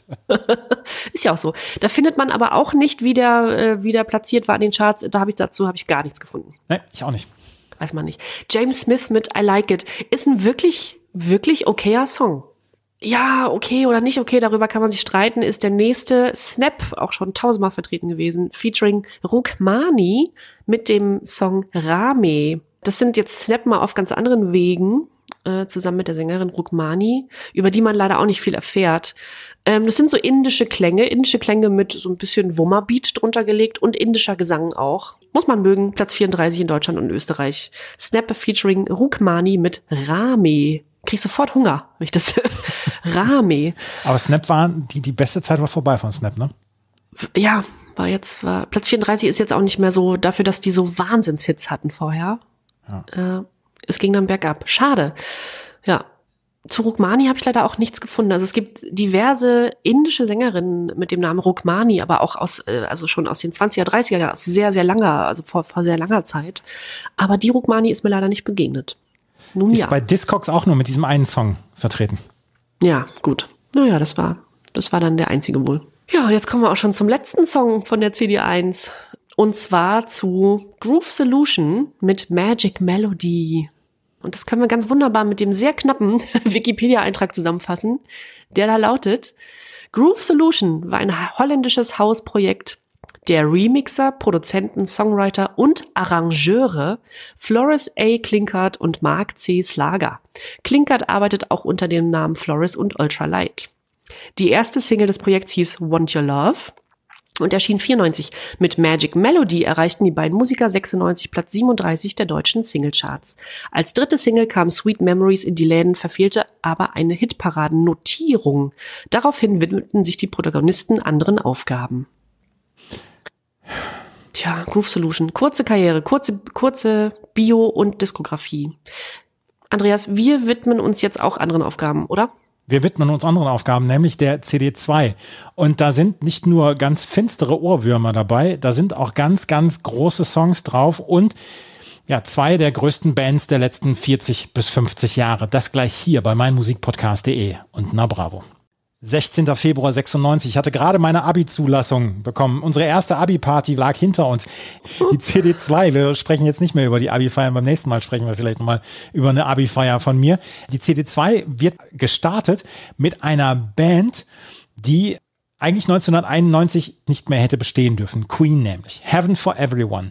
Heaven for Everyone ist ein Song, den eigentlich der Drummer Roger Taylor geschrieben hatte für ein Soloalbum von sich.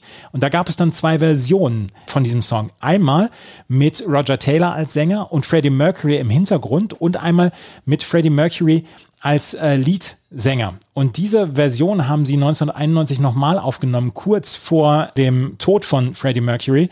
Und das wurde dann auf dieser Platte Heaven for Everyone, die nach seinem Tod dann veröffentlicht worden ist, nämlich vier Jahre später, ähm, wurde die nämlich dann äh, mit darauf gebracht. Und es war eine Single, es war die erste Single damals. Und ich war in den 80ern sehr, sehr, sehr, sehr großer Queen-Fan. Und auch die Innuendo habe ich geliebt. Das war ja die letzte, als er noch gelebt hatte. Bei Heaven for Everyone fing für mich so ein bisschen der ausverkaufte Sellout von Queen an. Sie haben ja danach mit, mit anderen Leuten, mit Adam Lambert und so weiter, sind sie dann ja nochmal auf Tour gegangen. Auch nur noch Roger Taylor und Brian May. Äh, John Deacon hat, hat nicht weitergemacht. Da fing für mich schon so ein bisschen der Sellout an. Ich, ich mochte diese CD nicht so richtig, diese Heaven for Everyone. Kannst du das nachvollziehen, dass man sich da so denkt, äh, nee, es war, Queen war mit Freddie Mercury. Ohne ging nicht. Ja. Ja, das würden wahrscheinlich auch sehr viele unterschreiben. Ja, und dieser Song war relativ erfolgreich. In Deutschland ist er zum Beispiel auf Platz 15 in den Charts gekommen, auch in Österreich war auf Platz 4 in den Charts. In Island ist er gechartet, was ja auch immer eine Währung ist, die wir sehr verfolgen. In Island auf Platz 3 in den Charts, in Neuseeland auf Platz 25. Und das war ein Song, der 1995 veröffentlicht worden ist. Heaven for Everyone und A Winter's Tale waren die beiden Singles von dieser Platte. Ähm, es war mit, mit Aufnahmen von Freddie Mercury, äh, ja, seine letzten Aufnahmen. Was muss man aber auch dazu sagen? Diese Aufnahmen oder diese Songs, die hat Freddie Mercury noch gesungen, genau in dem Wissen, ich sterbe bald und danach sollen die noch was zum, äh, zum Veröffentlichen haben. Und wer bin ich, das in irgendeiner Weise zu kritisieren? Aber ich habe ich hab mit Queen danach nicht mehr so richtig was zu tun gehabt. Und heute, weiß ich nicht, muss ich sie nicht mehr haben. Aber ich habe zum Beispiel in den letzten Wochen und Monaten habe ich sehr, sehr häufig dann noch alte Queen-Aufnahmen gehört und dachte, Mensch, was war das für eine große Band zwischendurch? Ja. Ich habe, äh, ich weiß nicht, haben wir schon mal drüber gesprochen? Ich bin nicht sicher. Vielleicht im Privaten. Ähm, ich hatte, ich hatte äh, mit Queen früher natürlich kaum Kontakt, aber durch meinen Vater, der äh, sehr, sehr bestürzt über den Tod äh, Freddie Ja. Mercury war, sehr, sehr bestürzt, ja. Ähm, der den ja fast schon vergötterte. Und ich weiß, dass ich mal eine mit meiner Mutter zusammen eine Doku über Queen sah. Äh, Das muss so zehn Jahre her sein, ähm, die fantastisch war, wo ich so viel erfuhr über die Band, über Freddie Mercury selber natürlich.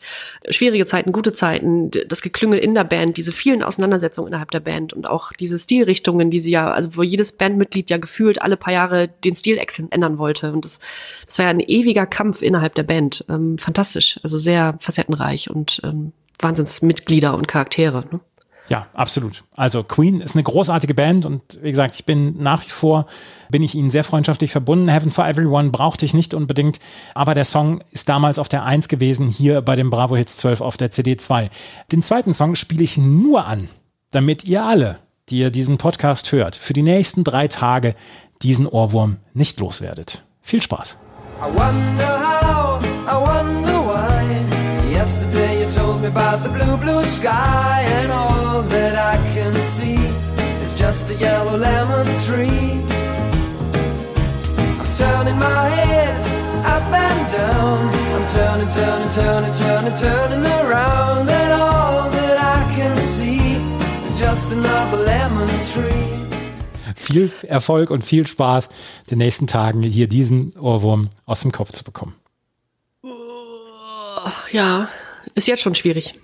Fool's Garden werden, ja, sind, sind so ein bisschen ein, eine, eine Blaupause des One-Hit-Wonders. Fool's Garden, ähm, Lemon Tree war ein unglaublicher Erfolg. Sie haben vorher und auch danach noch Platten gemacht. Eine Pforzheimer Band wurde von, von Peter Freudenthaler und Volker Hinkel gegründet und es eine, sind eigentlich aus Pforzheim alle. Und die beiden, also Peter Freudenthaler und Volker Hinkel, sind heute noch in der Band und sind bis heute auch noch erfolgreich dann eher in Osteuropa beziehungsweise wenn man so Richtung Asien geht. Und Lemon Tree hat damals alles auf den Kopf gestellt. Erstens, es lief jede Stunde in jedem Radiosender mindestens dreimal.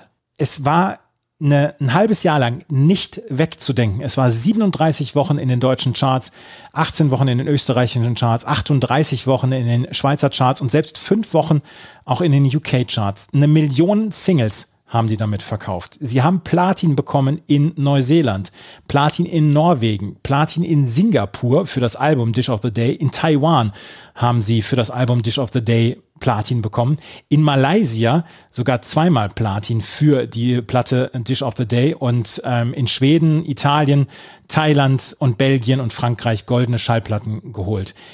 Eine unglaublich populäre Nummer damals. Heute sagt jeder, oh, bitte nicht den Ohrwurm und so weiter. Aber so ein Song musst du auch erstmal schreiben. Ja, kannst du dir vorstellen, warum der so erfolgreich war? Es ist eine einfache Melodie, man kann sie sehr, sehr schnell mitsingen, glaube ich. Es ist ein, ein positiver Song. Ja, es ist ein relativ einfacher Song.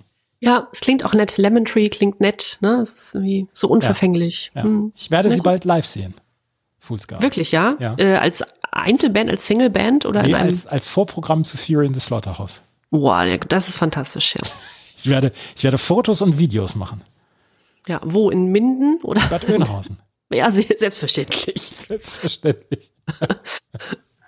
Ja, Fool's Garden, Lemon Tree, ein unglaublich erfolgreicher Song auf der 2 und es war 1996 kam man an diesem Song nicht vorbei. Vielleicht kam man auch nicht so richtig vorbei an dem nächsten Song. Das war nämlich ähm, von Nick Cave und den Bad Seeds, Where the Wild Roses Grow, wo sie, ja, kann man sagen, dass sie äh, Kylie Minogue in die coole Ecke holten? Ja, kann man. Ich möchte nämlich das Datum, wo Kylie Minogue cool wurde, etwas vordatieren noch. Kylie Minogue hat 1994 oder 1995 die Single Confide in Me aufgenommen. Und das ist ein mega Burner. Und da lasse ich nichts drauf kommen. I Will Die on That Hill, diesen Song zu verteidigen. Confide in Me von Kylie Minogue. Aber dieser Song zusammen mit Nick Cave, der damals ja so ein bisschen in dieser Gothic-Ecke steckte, wo ich mich heute noch frage, warum eigentlich? Sie haben Rockmusik gemacht, sie haben eher traurige Rockmusik gemacht, aber es wurde, es war halt auch in, in der, in der Goth-Ecke war es, äh, sehr beliebt, Nick Cave and the Bad Seeds zusammen mit Bixer Bargeld. Und da hatten sie damals Kylie Minogue als Gastsängerin auf dieser Platte drauf, Murder Ballads. Da war dann ja auch noch zum Beispiel PJ Harvey, ist äh, mit Henry Lee auch noch mit drauf. Aber dieser Song damals war sehr, sehr groß und war der größte Hit von Nick Cave und den Bad Seeds. Der größte Hit von Nick Cave. Oh, okay. Ja. Hätte ich jetzt auch nicht gedacht. Ja. Gold hat er in Deutschland geholt, Platz 12 der Charts, Platz 4 in Österreich, Platz 11 in der Schweiz und Platz 11 auch in äh, Großbritannien. Und das, der New Musical Express hat die 100 besten Songs der 90er Jahre gewählt und da war dieser Where the Wild Roses Grow auf Platz 35. Und das erzählt die Geschichte dann ja auch, wie ein Mensch äh, eine Frau umbringt und Ja. Sieht man, sieht man auch sehr gut im Video. sieht man sehr gut im Video. Und ich finde, dieses Video hat eine tolle Ästhetik und diesen Song mag ich bis heute sehr, sehr gerne.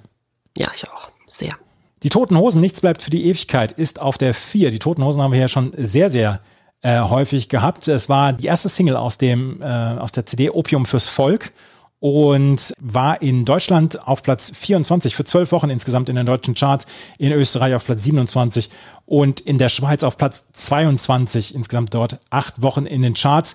Ähm, 1994 Opium fürs Volk. Die Platte war nicht, glaube ich, nicht ganz so erfolgreich. Und auf jeden Fall nichts bleibt für die Ewigkeit von den Toten Hosen. Ja, und jetzt kommen wir zum besten Rocksong aller Zeiten, wie er in Großbritannien ge genannt worden ist. Wir haben ihn vorhin schon gehört. Oasis mit Wonderwall. Wir haben schon drüber gesprochen, ob Oasis oder Blur. Du bist Oasis-Fan, ja? Ich mochte beide, aber zu der Zeit Oasis lieber. Magst du Oasis heute noch? Ja. Ich möchte auch sagen, dass es eine der eine meiner absoluten Lieblingsbands war. Ich habe sie leider nur einmal live gesehen. Ich habe sie leider nur einmal live gesehen in einem ganz schlimmen Auftritt bei Rock am Ring 1999. Aber diese Band hat mir persönlich so wichtige Songs dann auch geschrieben. Und What's the Story Morning Glory ist eine CD, die ich heute noch unglaublich gerne höre. Und Wonderwall hat sie einfach in die Stratosphäre der Bekanntheit geschleudert, diesen, diese Platte und diese Band. Und Wonderwall war, glaube ich, ja, da, damals waren sie auf dem Höhepunkt ihrer Karriere. War, ne, die erfolgreichste Single. Ich fand die Platte davor nicht besser, aber die hat mich natürlich wachgerüttelt, ne, die Definitely Maybe. Und ich fand auch die Songs darauf fast besser. Live Forever und Supersonic sind bis heute äh, zwei meiner Lieblingslieder von Oasis, aber ja, Wonderwall war natürlich, äh, traf da sowas von den Nerv und danach ging es absolut, absolut steil mit denen. Ja. Der Titel Wonderwall ist übrigens äh, von einem George Harrison Album entnommen worden, ähm, das, der sein 68 erschienenes Album auch Wonderwall genannt hatte. Und es gibt eine ganz großartige Doku, die ist vor, ich habe sie vor Jahren mal auf Arte gesehen, über äh, Oasis und ihre Zeit zwischen 1994 und 96. Und das endet dann mit diesem Konzert in Napworth, worüber ich vorhin schon gesprochen habe. Und wie groß die geworden sind und wie, wie ihnen dieser Erfolg dann ja auch zu Kopf gestiegen ist die sind ja wirklich Ekel gewesen. Also ich weiß nicht, ob ich mit denen einen Abend abhängen wollen würde, weil ich weiß nicht, ob ich, ob ich mich den ganzen Abend beschimpfen lassen wollen würde. Aber diese Kunst, die sie damals gemacht haben, das war einfach, ja. Und äh, ganz viele Leute sagen natürlich, rümpfen die Nase und hm, das ist, das ist so ein bisschen Beatles für Arme und so weiter. Mir haben sie immer sehr, sehr viel bedeutet. 84 Wochen in den Charts gewesen. Wonderwall. Irre den lang. britischen Singlecharts. Ja, irre lang. 25, glaube ich, in den Deutschen, ne? Also auch sehr lang. Ich ähm, muss dazu äh, noch was vorlesen aus der Bravo-Ausgabe, also aus, der, aus dem Magazin von Ja. Februar 96. Und zwar ist da ein, wird da ein Live-Konzert von Blur, nämlich den, den Konkurrenten damals von Oasis, gezeigt, ist abgebildet und hier gibt's Bilder aus der Menge von also jungen Damen aus der ersten Reihe.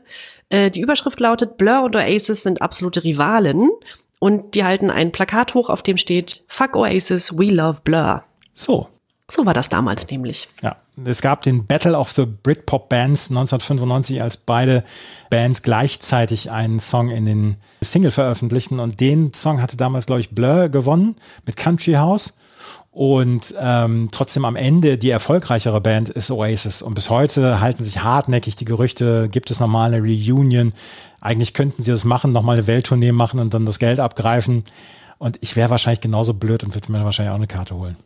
Ich würde es mir auch wieder angucken. Ich habe beide auch, also Noel und Liam Gallagher, beide jeweils live mit neuen Bands und als Solo-Artists gesehen und so weiter. Und für mich dürften die sich gerne nochmal zusammenwerfen als Band. Noel Gallagher soll erst gesagt haben, dass Wonderwall für damals seine Freundin Mac Matthews geschrieben worden ist. Hinterher hat er dann gesagt, nein, nein, das ist gar nicht für, mal, für eine bestimmte Person gewesen, sondern ja, soll man so ein bisschen übergeordneter verfolgen. Ja. Der nächste Song, ich habe mit ihnen, bin mit ihnen hart ins Gericht gegangen beim letzten Mal. Simply Red, Remembering the First Time.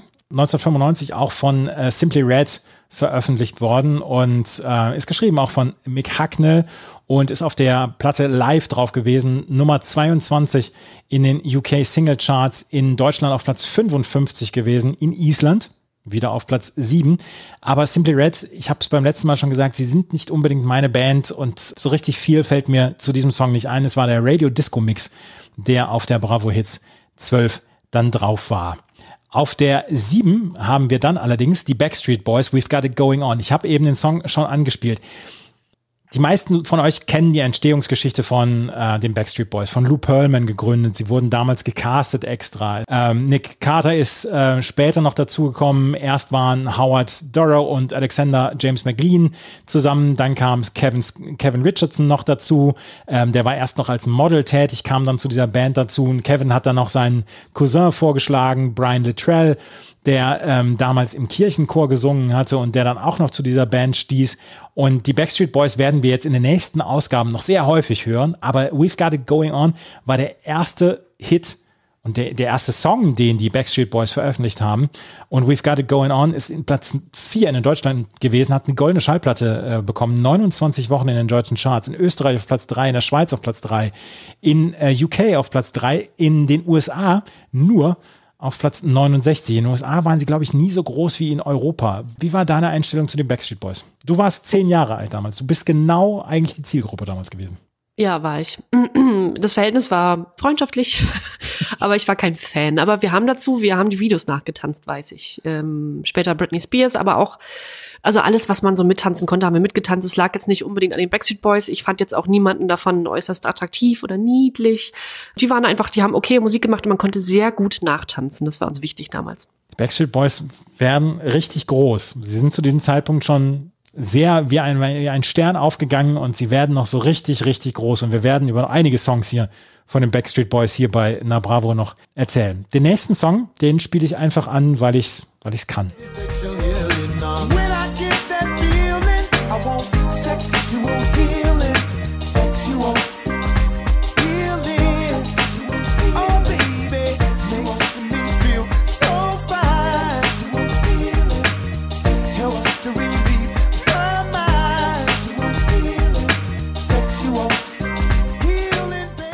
Größter Hit der Band Maximilian. Sexual Healing. Von Marvin Gaye natürlich, das Cover. Der Marvin Gaye-Song ist weltbekannt gewesen und, und bis heute weltberühmt und sie haben gar nicht so richtig viel damit gemacht mit dem Song. Einen kleinen Beat noch drunter gelegt und damit haben sie dann in Deutschland die Platz 59 der Charts erreicht, in Kanada in den Dance Charts auf Platz 1, in Neuseeland auf Platz 4 und in Australien auf Platz 5.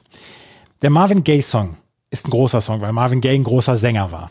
Ja, da widerspreche ich nicht. Was möchtest du, was möchtest du uns Ich mitteilen? möchte eine kleine Anekdote erzählen, weil ich einen Film mit Owen Wilson und Eddie Murphy gesehen habe vor vielen Jahren und den in einer deutschen Synchronisation gesehen habe. I Spy heißt er.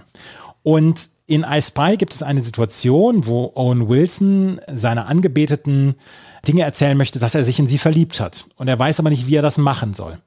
Und äh, Eddie Murphy sagt, okay, du kriegst so einen Knopf ins Ohr und ich sag dir vor, was du zu sagen hast.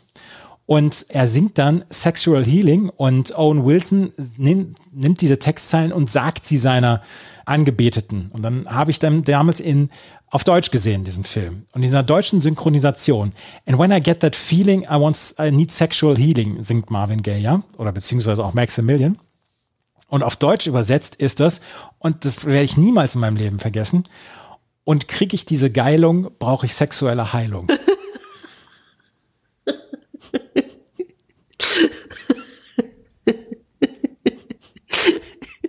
Ich finde das fantastisch übersetzt. Es stimmt und es reimt sich und es ist kurz und prägnant. Ja. und ich kann, wenn ich diesen Song von Marvin Gaye höre, an nichts anderes denken als, und kriege ich diese Geilung, brauche ich sexuelle Heilung.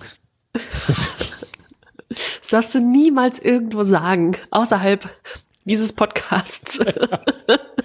auch, diese, auch diese Filmszene ist in den Shownotes hinterlegt. Das wollte ich auf jeden Fall nochmal loswerden. Herrlich. Maximilian, Sexual Healing. Ich mag Songs nicht, die erfolgreich sind, wo nicht viel gemacht worden ist am Song. Also Coverversion. Ja, ich habe da noch irgendein Sample rausgehört, was ich kannte, aber sonst ist das äh, quasi derselbe Song, ne? Ja. Aber der nächste Song, und auch um diesen Hügel werde ich kämpfen, der Song ist bis heute richtig, richtig gut. Das ist dieser hier.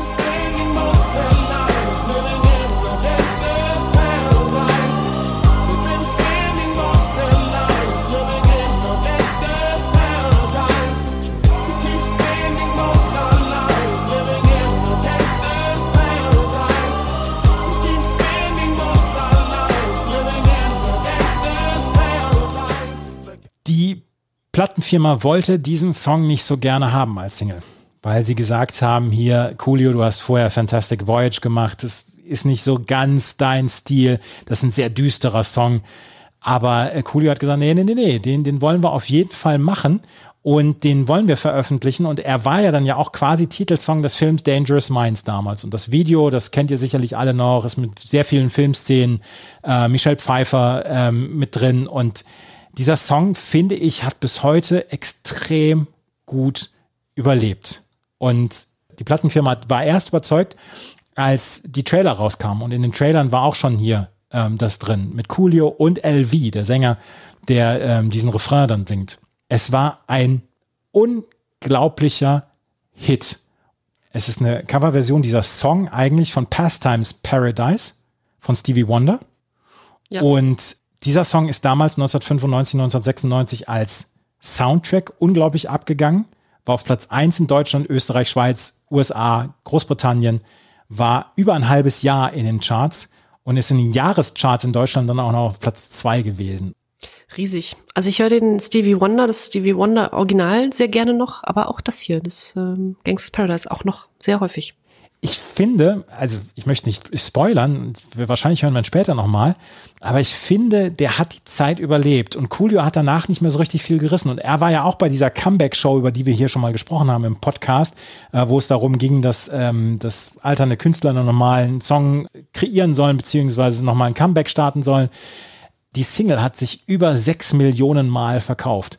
In Deutschland hat sie zweimal Platin geholt, in Großbritannien dreimal Platin, in den USA zweimal Platin, in der Schweiz zweimal Platin, Niederlande Platin, Neuseeland Platin, Italien Platin. Ein absoluter Welthit. Und den Song, auch den werde ich verteidigen, weil das ist, ist gut gemacht, meiner Meinung nach. Ja, und das sagst du über einen Rap-Song. Das kommt auch So. nicht so häufig vor. So, mit der Nummer 9, Gangsters Paradise, Coolio, ein Riesenhit featuring LV. Auf der 10 haben wir das Rödelheim Hartreim Projekt, höher, schneller, weiter und kürzer heißt es dann auch noch in dem Songtitel. Rödelheim Hartreim Projekt von Moses Pelham und Thomas Hofmann in Frankfurt. Rödelheim ist ein Stadtteil von ähm, Frankfurt und danach wurde es benannt und ähm, direkt aus Rödelheim wurde damals 160.000 Mal verkauft. An diesem Album waren unter anderem damals Sabrina Setlur äh, beteiligt und auch Xavier Naidoo. Müssen wir nicht groß drüber sprechen. Der Genderbeauftragte Deutschlands. Der Genderbeauftragte Deutschlands, genau. Auf Platz 30 in den deutschen Charts. Zwölf Wochen lang war es insgesamt in den deutschen Charts. Und ich mag die Platte. Direkt aus Rödelheim mag ich. Die habe ich letztens tatsächlich sogar nochmal gehört, ähm, weil da sind dann auch Filmzitate eingewoben. Ich bin, ich bin so ein ganz kleiner, ich bin so ein Fan von Filmzitaten in Musikstücken. Das haben die Fantastischen Vier auch ganz häufig gemacht. Ähm, ich mag sowas gerne. Und das auch da ist es bei direkt aus Rödelheim ist es noch mit drin. Die waren unheimlich kreativ, auch in verschiedene Bereiche.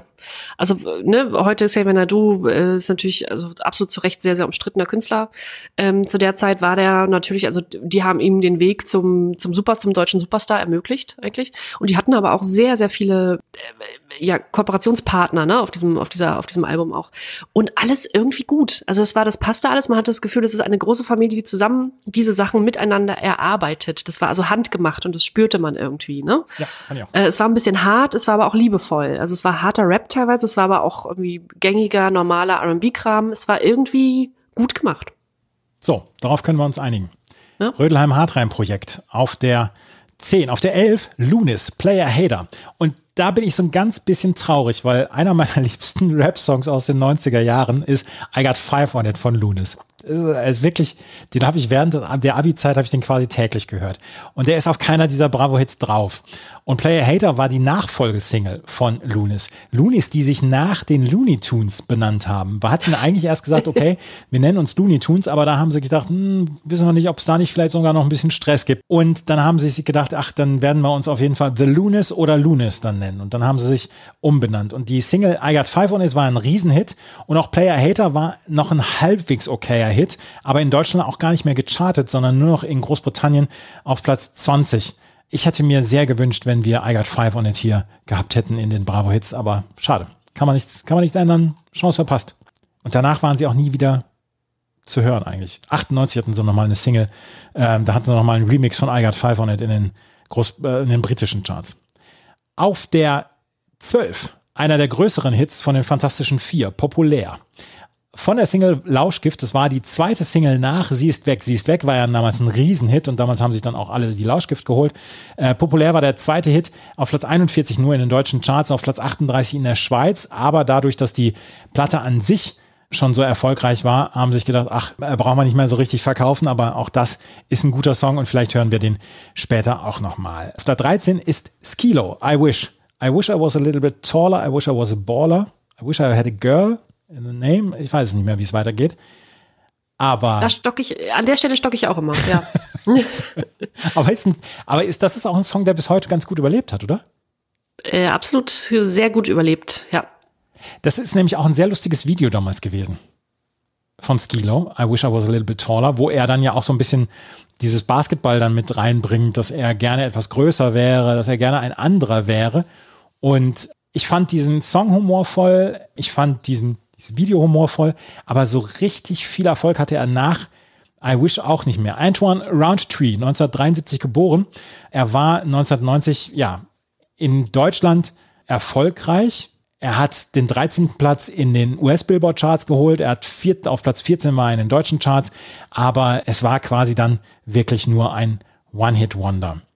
Auf der 14 haben wir alte Bekannte, die wir auch schon auf den Mount Rushmore des Eurodance gehievt haben. Culture Beat, damals mit Mr. Vane. Sie haben 1995, Ende 1995, Anfang 1996 den Song Inside Out ähm, veröffentlicht. Und auf der Bravo Hits 12 ist der Not Normal Mix drauf. Und den wollte ich gerne mal anspielen. You turn the inside out. You tell me what it's all about. To make the tears run dry. You turn the inside out. And I don't have the slightest doubt. Cause I can see. Ist als Disco-Stampfer veröffentlicht worden, Ende 1995. Ist auf Platz 5 in den deutschen Charts gewesen, hat eine goldene Schallplatte geholt. 25 Wochen war es in den deutschen Charts. Und dieser Not Normal Mix ist komplett auf die Stimme der Sängerin fokussiert. Ist eine, eine, eine Akustiknummer. Und ich fand diesen, diese Abwechslung auf dieser Bravo Hits 12 fand ich so toll, dass man, dass man diese Nummer nimmt, beziehungsweise den Not Normal Mix, dass ich gedacht habe, naja, den müssen wir mit reinbringen. So großartig. Ich kann mich erinnern, dass ich ja mal zu, zu einem Culture Beat Video sagte, ich finde es fantastisch, wie sie so stoisch in die Kamera singt, die Ja. Sängerin, äh, während hinter ihr der Tanzteufel abgeht. Und da habe ich mir schon gewünscht, dass man sie mal hört, wirklich hört, weil die eine tolle Stimme hat. Und hier kommt die ja so richtig gut raus. Ich finde es fantastisch. Ja, das, das wollte ich unbedingt reinbringen, weil ich, ich sitze hier am, am Computer, lasse die CD nebenher laufen, um mir ja nochmal anzuhören. Und da habe ich mich wieder umgedreht. Ich habe vorher natürlich äh, Skilo und die Fantastischen Vier habe ich immer so ein bisschen mitgewippt. Und da habe ich mich umgedreht, habe gedacht, was ist das denn jetzt? Und habe gedacht, das ist eine tolle Abwechslung auf dieser Bravo-Hits gewesen. Und ähm, sie hätten den sicheren Weg gehen können, hätten sagen können, okay, wir nehmen die Single, aber die ist halt schon 1995 veröffentlicht worden und da haben die, die Leute die Single von vielleicht schon und dann nehmen wir einfach mal einen Remix. Und der war richtig gut, der Inside Out Not Normal Mix von Culture Beat auf der 14. Auf der 15 ist DJ Bobo Love is the Prize und wenn ihr Love is the Prize hören wollt, hört euch einfach Masterboy mit Land of Dreaming an. Da habt ihr einmal den gleichen Song. Da nochmal drauf. ja, so ist es wirklich. Ja, DJ Bober, großer, guter Freund dieser Sendung. Wir, wir verneigen uns in Ehrfurcht vor dir, aber Masterboy haben deinen Song geklaut. Es kann nur so rum gewesen sein, andersrum bestimmt nicht. auf, der, auf der 16 Just Friends. Da haben wir schon beim letzten Mal drüber gesprochen, dass Just Friends eine zusammengestellte Band war, die für gute Zeiten, schlechte Zeiten gecastet worden war. Und The Present That I Want ist eine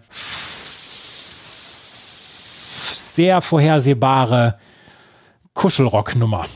The Present That I Want 23 in den deutschen Charts und auf Hitparade CH hatte damals der ähm, User Shiriki die volle Punktzahl vergeben und hat nur geschrieben, hey Leute, wo bleibt da die Romantik? Den Song finde ich einfach genial, habe auch die entsprechende Folge bei GZSZ gesehen, als er performt wurde. So. Och, wie süß, ne? Es war, ja, es war eine andere Zeit, Andreas. Das war eine andere Zeit. Also, mit, also die, hat, die Nummer hat mich ernsthaft ein bisschen genervt, möchte ich sagen. Just Friends Ja. hatten danach ja auch keine, keine Hits mehr. Sind danach ja auch verschiedener Wege gegangen. Meatloaf, Not a Dry Eye in the House ist die zweite Single gewesen von der letzten Platte, die er gemacht hat im Jahr 1995.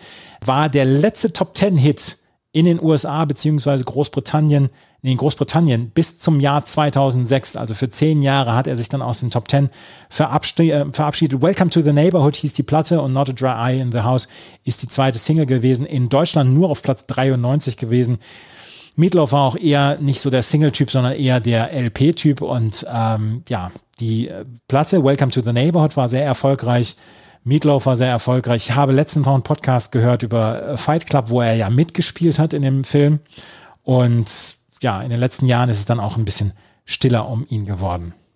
Auf der 18 ein Song, den ich gerne nochmal anspielen wollte. Jamie Walters mit Hold On. Als Bravo-Tipp wurde er auf dem Booklet dann auch angekündigt. Das ist Jamie Walters. Hold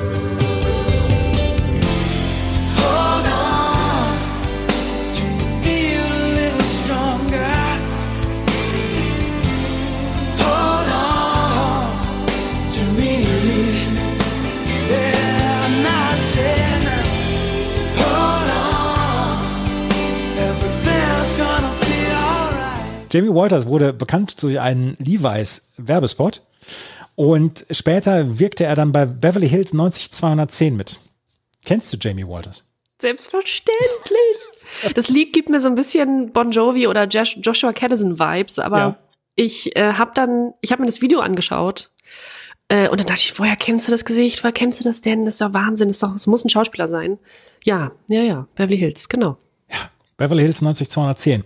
Der Wikipedia-Eintrag sagt, seit 2004 hat er sich aus dem Musik- und Filmgeschäft zurückgezogen und arbeitet als hauptberuflicher Feuerwehrmann beim Los Angeles County Fire Department. Und da möchte ich sagen, da applaudiere ich. Weil der hat vielleicht erkannt, für ihn ist das Showbusiness, das Filmbusiness vielleicht nicht so richtig was. Ich mache jetzt wieder einen richtigen Beruf und ist Feuerwehrmann geworden. Der hat sich einfach zurückgezogen aus dem Showbusiness. Und das, da, da kann ich nur sagen, ey, cool. Das ist, du, du du musst nicht durch irgendwelche Reality-Shows durchtanzen, sondern du hast, du hast einfach den Rückzug gemacht und das finde ich super. Ja, sehr gut. Hut ab, Jamie Walters, wirklich. War auch sein einziger Hit. In Österreich auf Platz 18, in Deutschland nur auf Platz 83. Wir haben noch zwei Songs. Einer ist von Willie DeVille, Running Through the Jungle, wo ich mich frage, wie hat er sich auf diese Platte verirrt? Weil Willie DeVille war eigentlich keiner für die Bravo-Hits.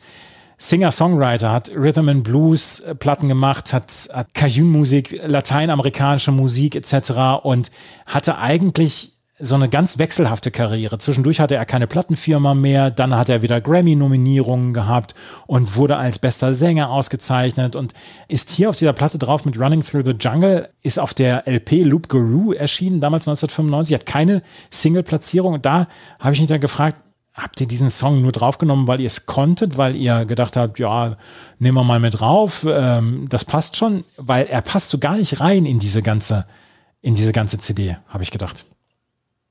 Aber auch mal ganz schön, sowas zwischendurch äh, Ja. zu haben. Was ist so ein bisschen, was mal in eine andere Richtung geht. Ja. Gar nicht so schlecht. Hm? Willie DeVille, Running Through the Jungle. Und die CD wird beendet mit Pur, mit unseren guten Freunden Pur. Ein graues Haar.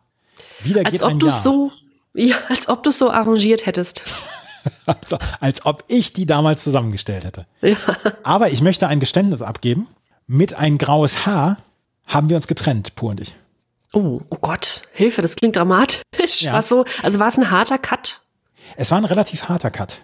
Weil 1996 dann auch Abi, Abitur und die Dame, wegen der ich das gehört habe, ist dann ja auch später dann zum Studium gegangen und so weiter. Und das Interesse an ihr ist vielleicht auch so ein bisschen, hat ein bisschen nachgelassen. Und ein graues Haar habe ich schon auf der Abenteuerland immer geskippt, den Song, weil ich den so doof fand, so albern. Es geht halt um seinen Geburtstag. Und das, den, den Song fand ich doof. Und deswegen habe ich den geskippt. Und danach haben wir uns, haben wir uns auseinandergelebt, Pur und ich. Alles hat seine Zeit, Andreas. Ja, auch Pur und ich hatten unsere Zeit.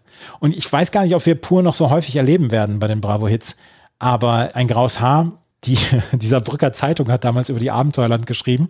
Alles in allem ein Mischmasch aus Erfahrungen und Emotionen, die immerhin Stoff für 14 Titel liefern. Musikalische Experimente haben Pur ebenfalls nicht gewagt. Die Frankfurter Rundschau kritisierte die Gruppe und das Album. Musikalisch langweiliger als Genesis gaukeln sie textlich Fantasie vor und sind tatsächlich nur bieder und konsensfähig. Die deutsche Popmusik bringen Pur keinen Millimeter weiter. Das hat die Frankfurter Rundschau geschrieben. Ja gut, ein bisschen radikaler.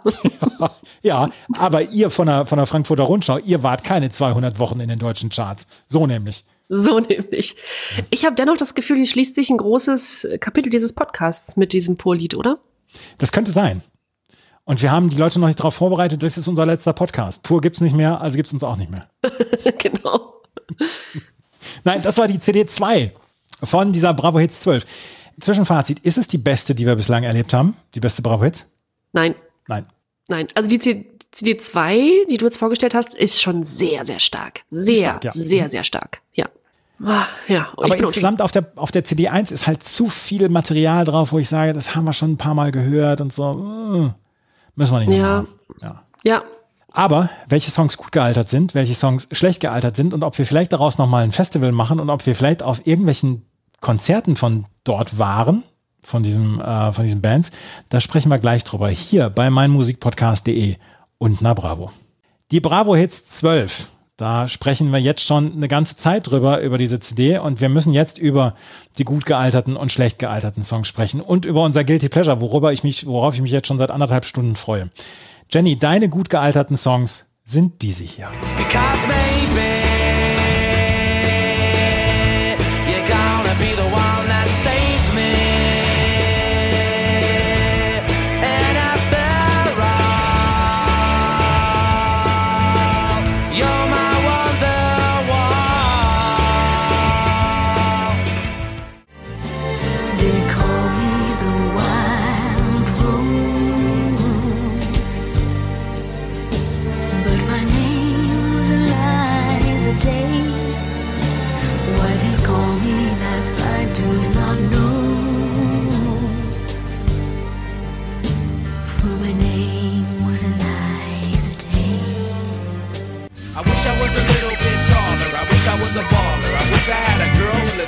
would call her. Wish I had a rabbit in a hat with a bat and a six foot baller.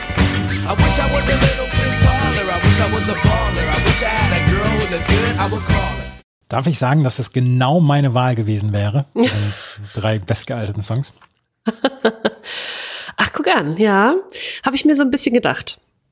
Ich habe gleich noch drei andere Songs. Ich habe noch drei andere Songs gefunden, aber die drei hier finde ich auch stechen heraus. Auch schon. Äh, braucht man auch gar nicht zu zu, zu, zu, zu nah drauf eingehen. Skilo funktioniert auf jeder Party immer noch sehr, sehr gut.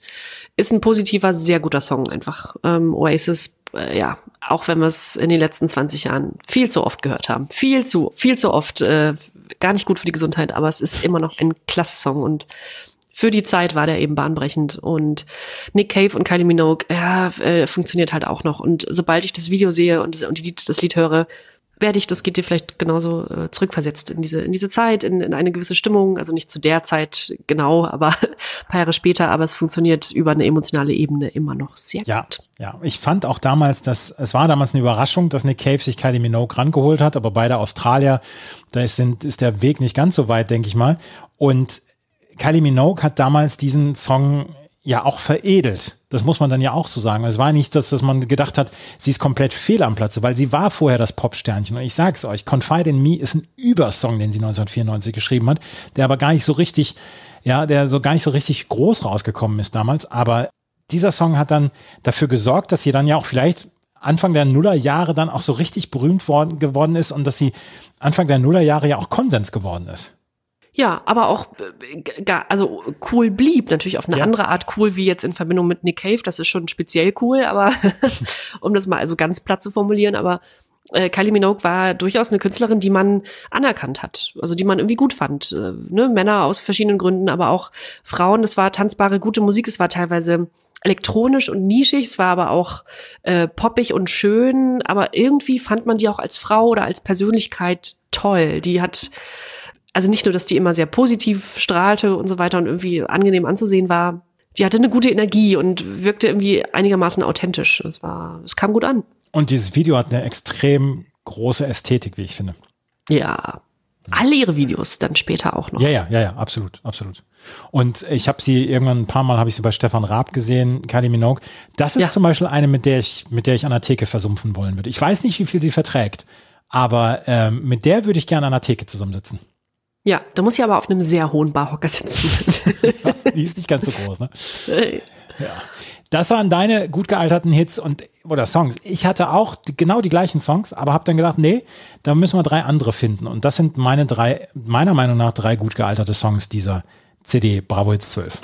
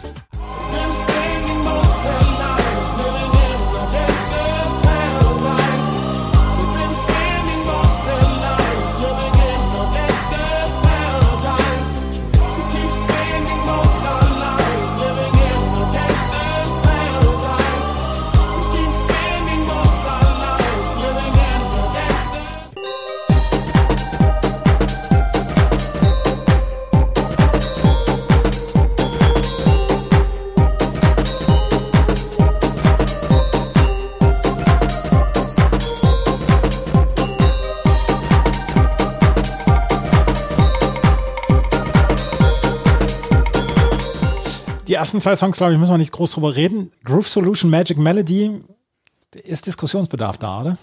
ja, absolut. Da hast du ja von gar nichts anklingen lassen, dass du das so super findest. Ja, das, also das ist ein Song, der, der mich so ein bisschen überrascht hat auf, auf dieser CD. Ich kannte ihn vorher natürlich auch, aber da habe ich gedacht, ach Mensch, der, der, der, der macht, der macht gute Laune, der lässt mich dann auch so ein bisschen mitwippen und so. Das, das ist in Ordnung. Das, das finde ich, das finde ich in Ordnung. Äh, ich hätte auch noch, ich hatte überlegt, entweder Mighty Dubcats mit Magic Carpet Ride oder dann äh, Groove Solution Magic Melody. Und da habe ich mich dann entschieden, ach komm, hier, heute, heute wagst du mal was, heute kommst du mal aus dir raus und so, die Komfortzone verlassen und so weiter. Und da habe ich dann habe ich mich für die Magic Melody äh, entschieden. Über Coolio habe ich eben schon gesprochen, dass ich den Song bis heute extrem gut gealtert finde und ich habe, ich kriege jedes Mal Gänsehaut, wenn ich Tracy Thorns Stimme höre. Es ist für mich eine Überstimme. Ja. Ja, das, gut, das hätte man sich von Ort denken können, dass der jetzt vielleicht noch in deine Auswahl fiel. Schön, Ja, aber ja. Ja. Und auch das ist ein Song, der wird nicht mehr so häufig im Radio gespielt, aber den kann ich immer noch sehr, sehr gut hören. Also, Missing, stimmt, das Missing wird tatsächlich nicht so häufig gespielt. Schade eigentlich. ja. Also das waren meine drei gut gealterten Songs. Wo gut gealterte Songs sind, sind auch schlecht gealterte Songs. Und die schlecht gealterten Songs von Jenny, die hört ihr hier.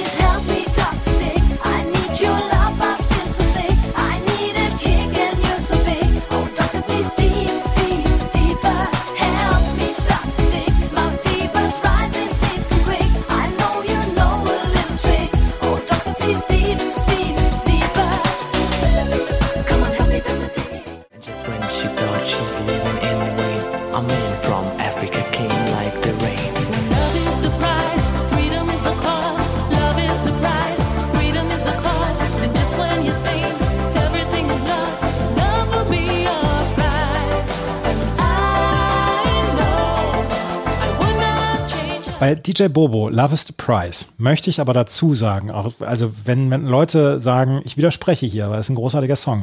Ich möchte dir das Bild dann auch nochmal geben. Es ist die große Messehalle. 15.000 Leute haben schon anderthalb Stunden wirklich zu den DJ Bobo Klassikern alle getanzt. Und dann gibt's eine ganz kleine Umbaupause und dann kommt DJ Bobo mit so einem weißen Handtuch um die Schultern zurück, hat vielleicht noch so einen Gitarristen bei sich und dann nur die Sängerin. Und dann sitzt er vorne so auf der Bühne und dann kommt Love is the Price in der Akustikversion. Wer da sagt, das ist schlecht gealtert, der lügt in meinen Augen. Jetzt hast du das aber so szenisch äh, dargestellt. Ja, Ja, mag sein, kann funktionieren. Ich finde aber dennoch vor dem Hintergrund, dass der so viele, viele tolle Hits und Tanzhits hatte. Und ich habe DJ Bobo nun mal als DJ verbucht, der Dance-Nummern rausbringt. Stinkt Love is the Price ein bisschen ab. aber, aber dieses Bild ist doch, da, da, da kriege ich doch, da kriege ich doch instant Gänsehaut, da möchte ich doch sofort das Feuerzeug anzünden. Lehnt sich heute wirklich sehr weit aus dem Fenster. Ja, es ist, wie gesagt, ich, ich muss die Komfortzone verlassen. Du wirst gleich auch noch bei meinem Guilty Pleasure, wirst, wird dir auch noch alles aus dem Gesicht fallen. Da, da bin ich so gespannt. Mittlerweile habe ich eine leise Ahnung, aber trotzdem noch sehr gespannt. Hm. Love is the Price und Help Me Dr. Dick, das, wie gesagt, der, der, der, der, der Text, den er hier zu hören ist in diesem eigenen Ausschnitt, der ist schon, der ist schon finster. Aber insgesamt der gesamte Text ist finster. Ja, äh, bitte nicht übersetzen. Nee. Bitte nicht übersetzen. Es sei denn, ihr seid über 35. Das vielleicht. ist wirklich Ü35. Und äh, Squeezer mit Scandy Randy. Ja, Scandy Randy. Scandy Randy, I can call you from my handy Randy oder was äh, da gesungen wird. Scandy Randy, I'm gonna call you for my handy Randy. Aha. For my handy. Ich war, weiß nicht. Ah, es ist. I want Also my, davon. I Bitte? want you my Scandy Man, so my special magic man, Scandy Randy, I'm gonna call you for my handy Randy. Wahnsinn. Warum gab es im Booklet dazu keine Übersetzung? Das weiß ich auch nicht. Schade. Ja, Squeezer. Naja, da kommen noch ein paar bessere Hits von Squeezer. Scandy Randy ist jetzt keiner davon. Erklärt sich von selbst. Was sind denn deine am schlechtesten gealterten? Ach, das sind meine am schlechtesten gealterten Songs. Sexual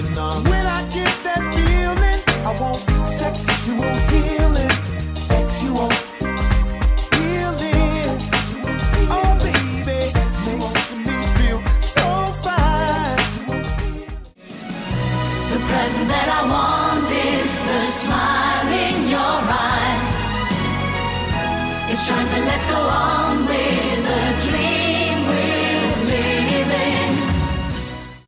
You gotta move it to the left.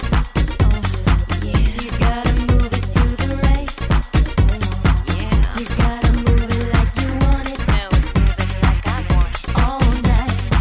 I need a sex machine. Ba-da-da, boom, boom, boom. Badada, bum, bum, bum. Ja, also 20 Fingers Sex Machine. Ich ich habe sowieso ein bisschen meine Probleme mit 20 Fingers gehabt. Du hast ja Short Dick Man damals, ich glaube, bei, dein, bei deinem Guilty Pleasure hattest du es, glaube ich, ne? Ja.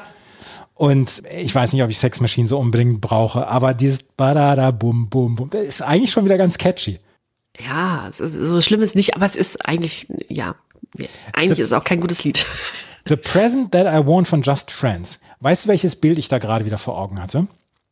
Wie damals bei Deutschland sucht den Superstar, die erste, bei der ersten Ausgabe, wie sie alle, ich glaube bei Wetten das, um das Klavier von Dieter Bohlen rumstanden und dann ihren Song damals, ihren gemeinsamen Song dam- damals ähm, brachten. Der kommt irgendwann auch noch in den Bravo-Hits hier. Und da habe ich diesen Song da gerade gehabt. Das ist so eine, das ist so eine Schnulze, dieser Song. Weißt du, von wem der produziert ist? Nein? Nee, ich weiß es auch nicht, aber das hä- hätte ich jetzt gern sowas Nee, wie das- Frank das- Farian oder so. Das weiß ich nicht. Könnte ich mir auch vorstellen. Aber das, also es ist eine fiese Schnulze und das ist so, eine, so, so ein Ding. Bei, selbst bei Kuschelrock lehnen sie das ab. Ja, es ist wirklich nicht gut. Also, leider, nicht gut. Ja. Und dann Sexual Healing habe ich gesagt, schlecht gealtert, weil Marvin Gaye steht über allem und dieser Song steht über allem. und kriege ich diese Geilung, brauche ich sexuelle Heilung. Ich brauche diesen Song nicht, jedenfalls nicht in dieser Version von Maximilian. Und jetzt kommen wir zu meinem Guilty Pleasure. Jetzt darfst du noch einmal raten, welches mein Guilty Pleasure ist. Oh, Du hast eben gesagt, Beat du hast hatte eine ich- leise Ahnung. ich habe leise, Culture Beat hatte ich falsch geraten, schon, ähm, Ja. schon vor der Aufnahme. Warte, ich würde sagen, es könnte DJ Bobo sein. Das, das hier ist mein Guilty Pleasure.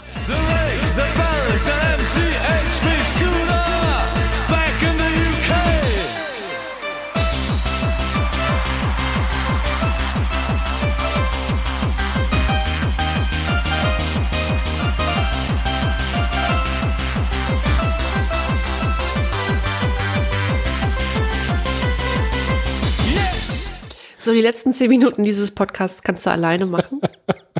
Ich mache mir mal, ich schenke mir mal einen Rotwein ein. Einen ganz schweren Rotwein. Eine Flasche. Ja.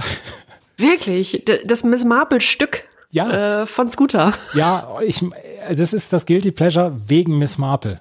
Wegen dieser, ich mag diese Miss Marple Melodie. Und das ist so, so toll. Ich mag diese Miss Marple. Es ist nicht wegen des, wegen des, des äh, Stampfers von, von Scooter. Aber ich mag das, wie es, wie es äh, verarbeitet worden ist dann. Und ich, ich habe hab seit drei Tagen habe ich gedacht, ja, das, eigentlich ist das dein Guilty Pleasure. Und also, kannst du nicht bringen und so. Und dann habe ich gedacht, nee, jetzt scheiß drauf, jetzt machen wir's. Ich hoffe einfach für dich, dass dir nicht allzu viel Verachtung entgegengeschlagen wird in den sozialen Netzwerken.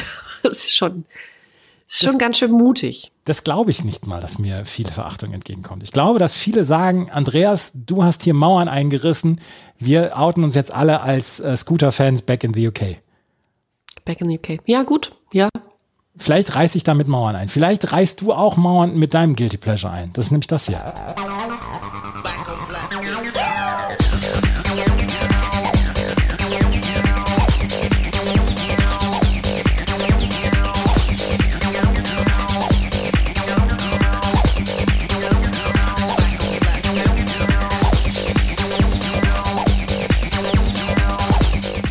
So richtig guilty ist es nicht. Nee, Ist, ist nicht, ich bin nicht so mutig wie du.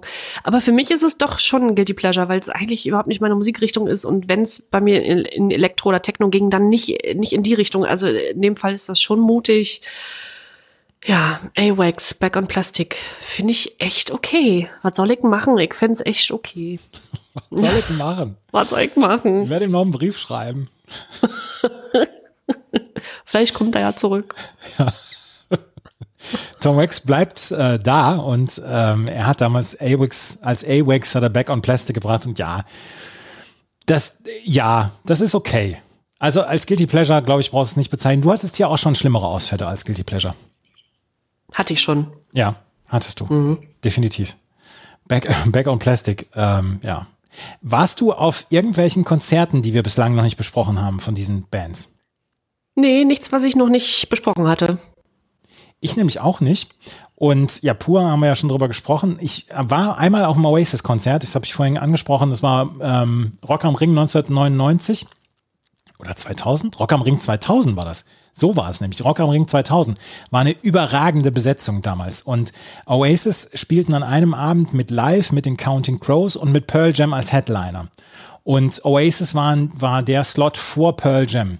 Und vor äh, Oasis war damals Counting Crows und die haben eine Stunde gemacht und das fand ich schon damals ganz toll, weil ich großer Counting Crows Fan bin und dann ohne Noel Gallagher nur Liam Gallagher war auf der Bühne und dann nach 40 Minuten haben sie die äh, Bühne wieder verlassen unter Gebuhen und äh, unter Werfen von Bierbechern auf die Bühne mit zwei ausgestreckten Mittelfingern ist Liam damals von der Bühne gegangen, haben nichts abgeliefert. Dafür haben dann Pearl Jam hinterher eine halbe Stunde länger noch gespielt. Das ist meine äh, Konzerterfahrung zu Oasis. Ja, meine war besser, aber ich war noch jung und die Erfahrung mit den jeweiligen Mitgliedern oder Frontmännern war auch, ähm, die war gut, durchweg gut. Also durchweg positive Oasis-Konzerterinnerungen. Ich möchte sagen, dass ich gerne mal auf einem Queen-Konzert gewesen wäre. Das ist äh, mir leider vergönnt gewesen. 86, glaube ich, haben sie ihr letztes Konzert gegeben, ihr letztes großes. Ähm, deswegen kann ich dazu nichts sagen. Damals war ich, damals war ich zehn Jahre alt. Die hätte ich gerne mal auf einem Konzert gesehen. Ansonsten, äh, nee, ich war nicht auf irgendwelchen anderen Konzerten. Aber machen wir daraus ein, Ein Festival. Ja, in dem Fall könnte man ja einmal Rock und einmal Pop machen, oder? Ja. Und auf der Rockbühne müssen Oasis als großer Headliner sein. Müssen sie. Wer noch? Fool's Garden, dürfen die da, dürfen die, die hatten ja nur diesen einen und dann nicht mehr so Ja, viel. die, die, die spielen mittags um, um 13 Uhr, 25 Minuten. Ja. Simply Red dürfen mit drauf und die Toten Hosen. Ja, die Queen müssen natürlich mit drauf, Ja, mit ihrer Holo-Show. ja, richtig. Mit, mit, Auch nicht schlecht. ja, mit Freddie Mercury als Hologramm. Nick Cave muss natürlich mit drauf. Nick Cave muss mit drauf. Mhm. Das ist eine relativ gute Rockbühne. Würde ich auch der Popbühne dann vorziehen. Meatloaf und Willy DeVille für die älteren Herrschaften so 17, 18 Uhr, damit die dann früh ins Zelt gehen können, beziehungsweise früh dann wieder auf den Zeltplatz zurückgehen können. Ja, dann haben wir die Popbühne und da geht dann aber noch richtig viel. Ist Everything But the Girl auf der Rock- oder auf der Popbühne? Ich glaube, wir haben Rock so voll, da könnten die gut auf die Popbühne gehen und da als nicht Headliner, aber schon sehr oben mit bei. Ja, ja. Wer, wer ist denn der Headliner auf der Popbühne? Ja, pur. Dürfen die mit ein graues Haar überhaupt noch rauf? Der ist, äh, ja, das ist äh, Scooter vielleicht. Scooter, die Backstreet Boys. Natürlich. Ja, natürlich. Aber wenn Scooter parallel zu ähm, Oasis auf der anderen Bühne spielen, dann hast du kaum Überschneidungen. Also du hast kaum Leute, die sagen, oh, die hätte ich beide gerne gesehen. Wollen wir dann Freitagabend äh, eine Popbühne, Samstag eine Rockbühne und Sonntag nochmal für sowas wie Scooter und so weiter, also die Elektrobühne? Das können wir machen. Das, oh, da machen wir ein Dreitagesfestival drauf. Ja, Ah, herrlich. Ne? Also das könnte ein Festival sein. Ihr werdet es dann auch auf unserem Instagram-Account, äh, hier kommt Bravo, sehen, ähm, wie das Festival hier aussehen könnte. Es ist natürlich kein richtiges Festival, so könnte es aussehen. Ja, das war schon die neue Ausgabe von Na Bravo hier auf meinmusikpodcast.de. Beim nächsten Mal geht es um die Bravo Hits 13 und auch auf der Bravo Hits 13, wir, wir gucken immer, wer welche CD vorgestellt oder vorstellt, aber auf der Bravo Hits 13 gibt es sehr viele sehr, sehr große Hits. Wir werden Mr. President Coco Jumbo nächstes Mal erleben. Herrlich, oder? Wahnsinn. Ich erinnere mich an eine Nachricht, die du mir geschrieben hast zu der Bravwitz 13 und meintest, die und die Songs sind auf der Bravwitz 13 drauf. Ich habe da mal gerade rüber geluschert mit, ich glaube, fünf Ausrufezeichen. Also du bist sehr aufgeregt. Ich bin sehr aufgeregt, ja. Und ich überlasse dir, dir sehr, sehr gerne, welche CD du beim nächsten Mal vorstellst. Da können wir nochmal offline drüber sprechen. Aber Robert Miles Children ist auch übrigens drauf. Es war ein ziemliches Phänomen damals, dieser Song. Fettes Brot mit Jein. David Bowie ist drauf. Hello Space Boy. Joan Osborne, One of Us. Habe ich mal im Religionsunterricht in der Berufsschule drüber gesprochen, über den Song. Darauf, äh, darauf freue ich mich auf die Erklärung. Wir werden auf jeden Fall beim nächsten Mal drüber sprechen. Immer alle 14 Tage mittwochs auf meinmusikpodcast.de gibt es eine neue Folge von Na Bravo. Das war's mit der neuen Ausgabe. Wenn euch das gefällt, was wir machen, freuen wir uns über Bewertungen, Rezensionen bei iTunes und gerne weiterempfehlen. Gebt uns Feedback. Welches sind für euch die bestgealterten Songs, die schlecht am schlechtesten gealterten Songs? Wir werden auch mal wieder, vielleicht auch mal eine Umfrage machen, welches für euch die besten Songs sind und äh, dass ihr uns mal dazu Feedback gebt auf Instagram. Vielen Dank fürs Zuhören. Bis zum nächsten Mal. Tschüss. Tschüss. 1992. Ein Mythos wird geboren. Na Bravo. Der Podcast zu den Bravo-Hits auf meinmusikpodcast.de. Viel Spaß auf der Reise mit Jenny Wu und Andreas Thies.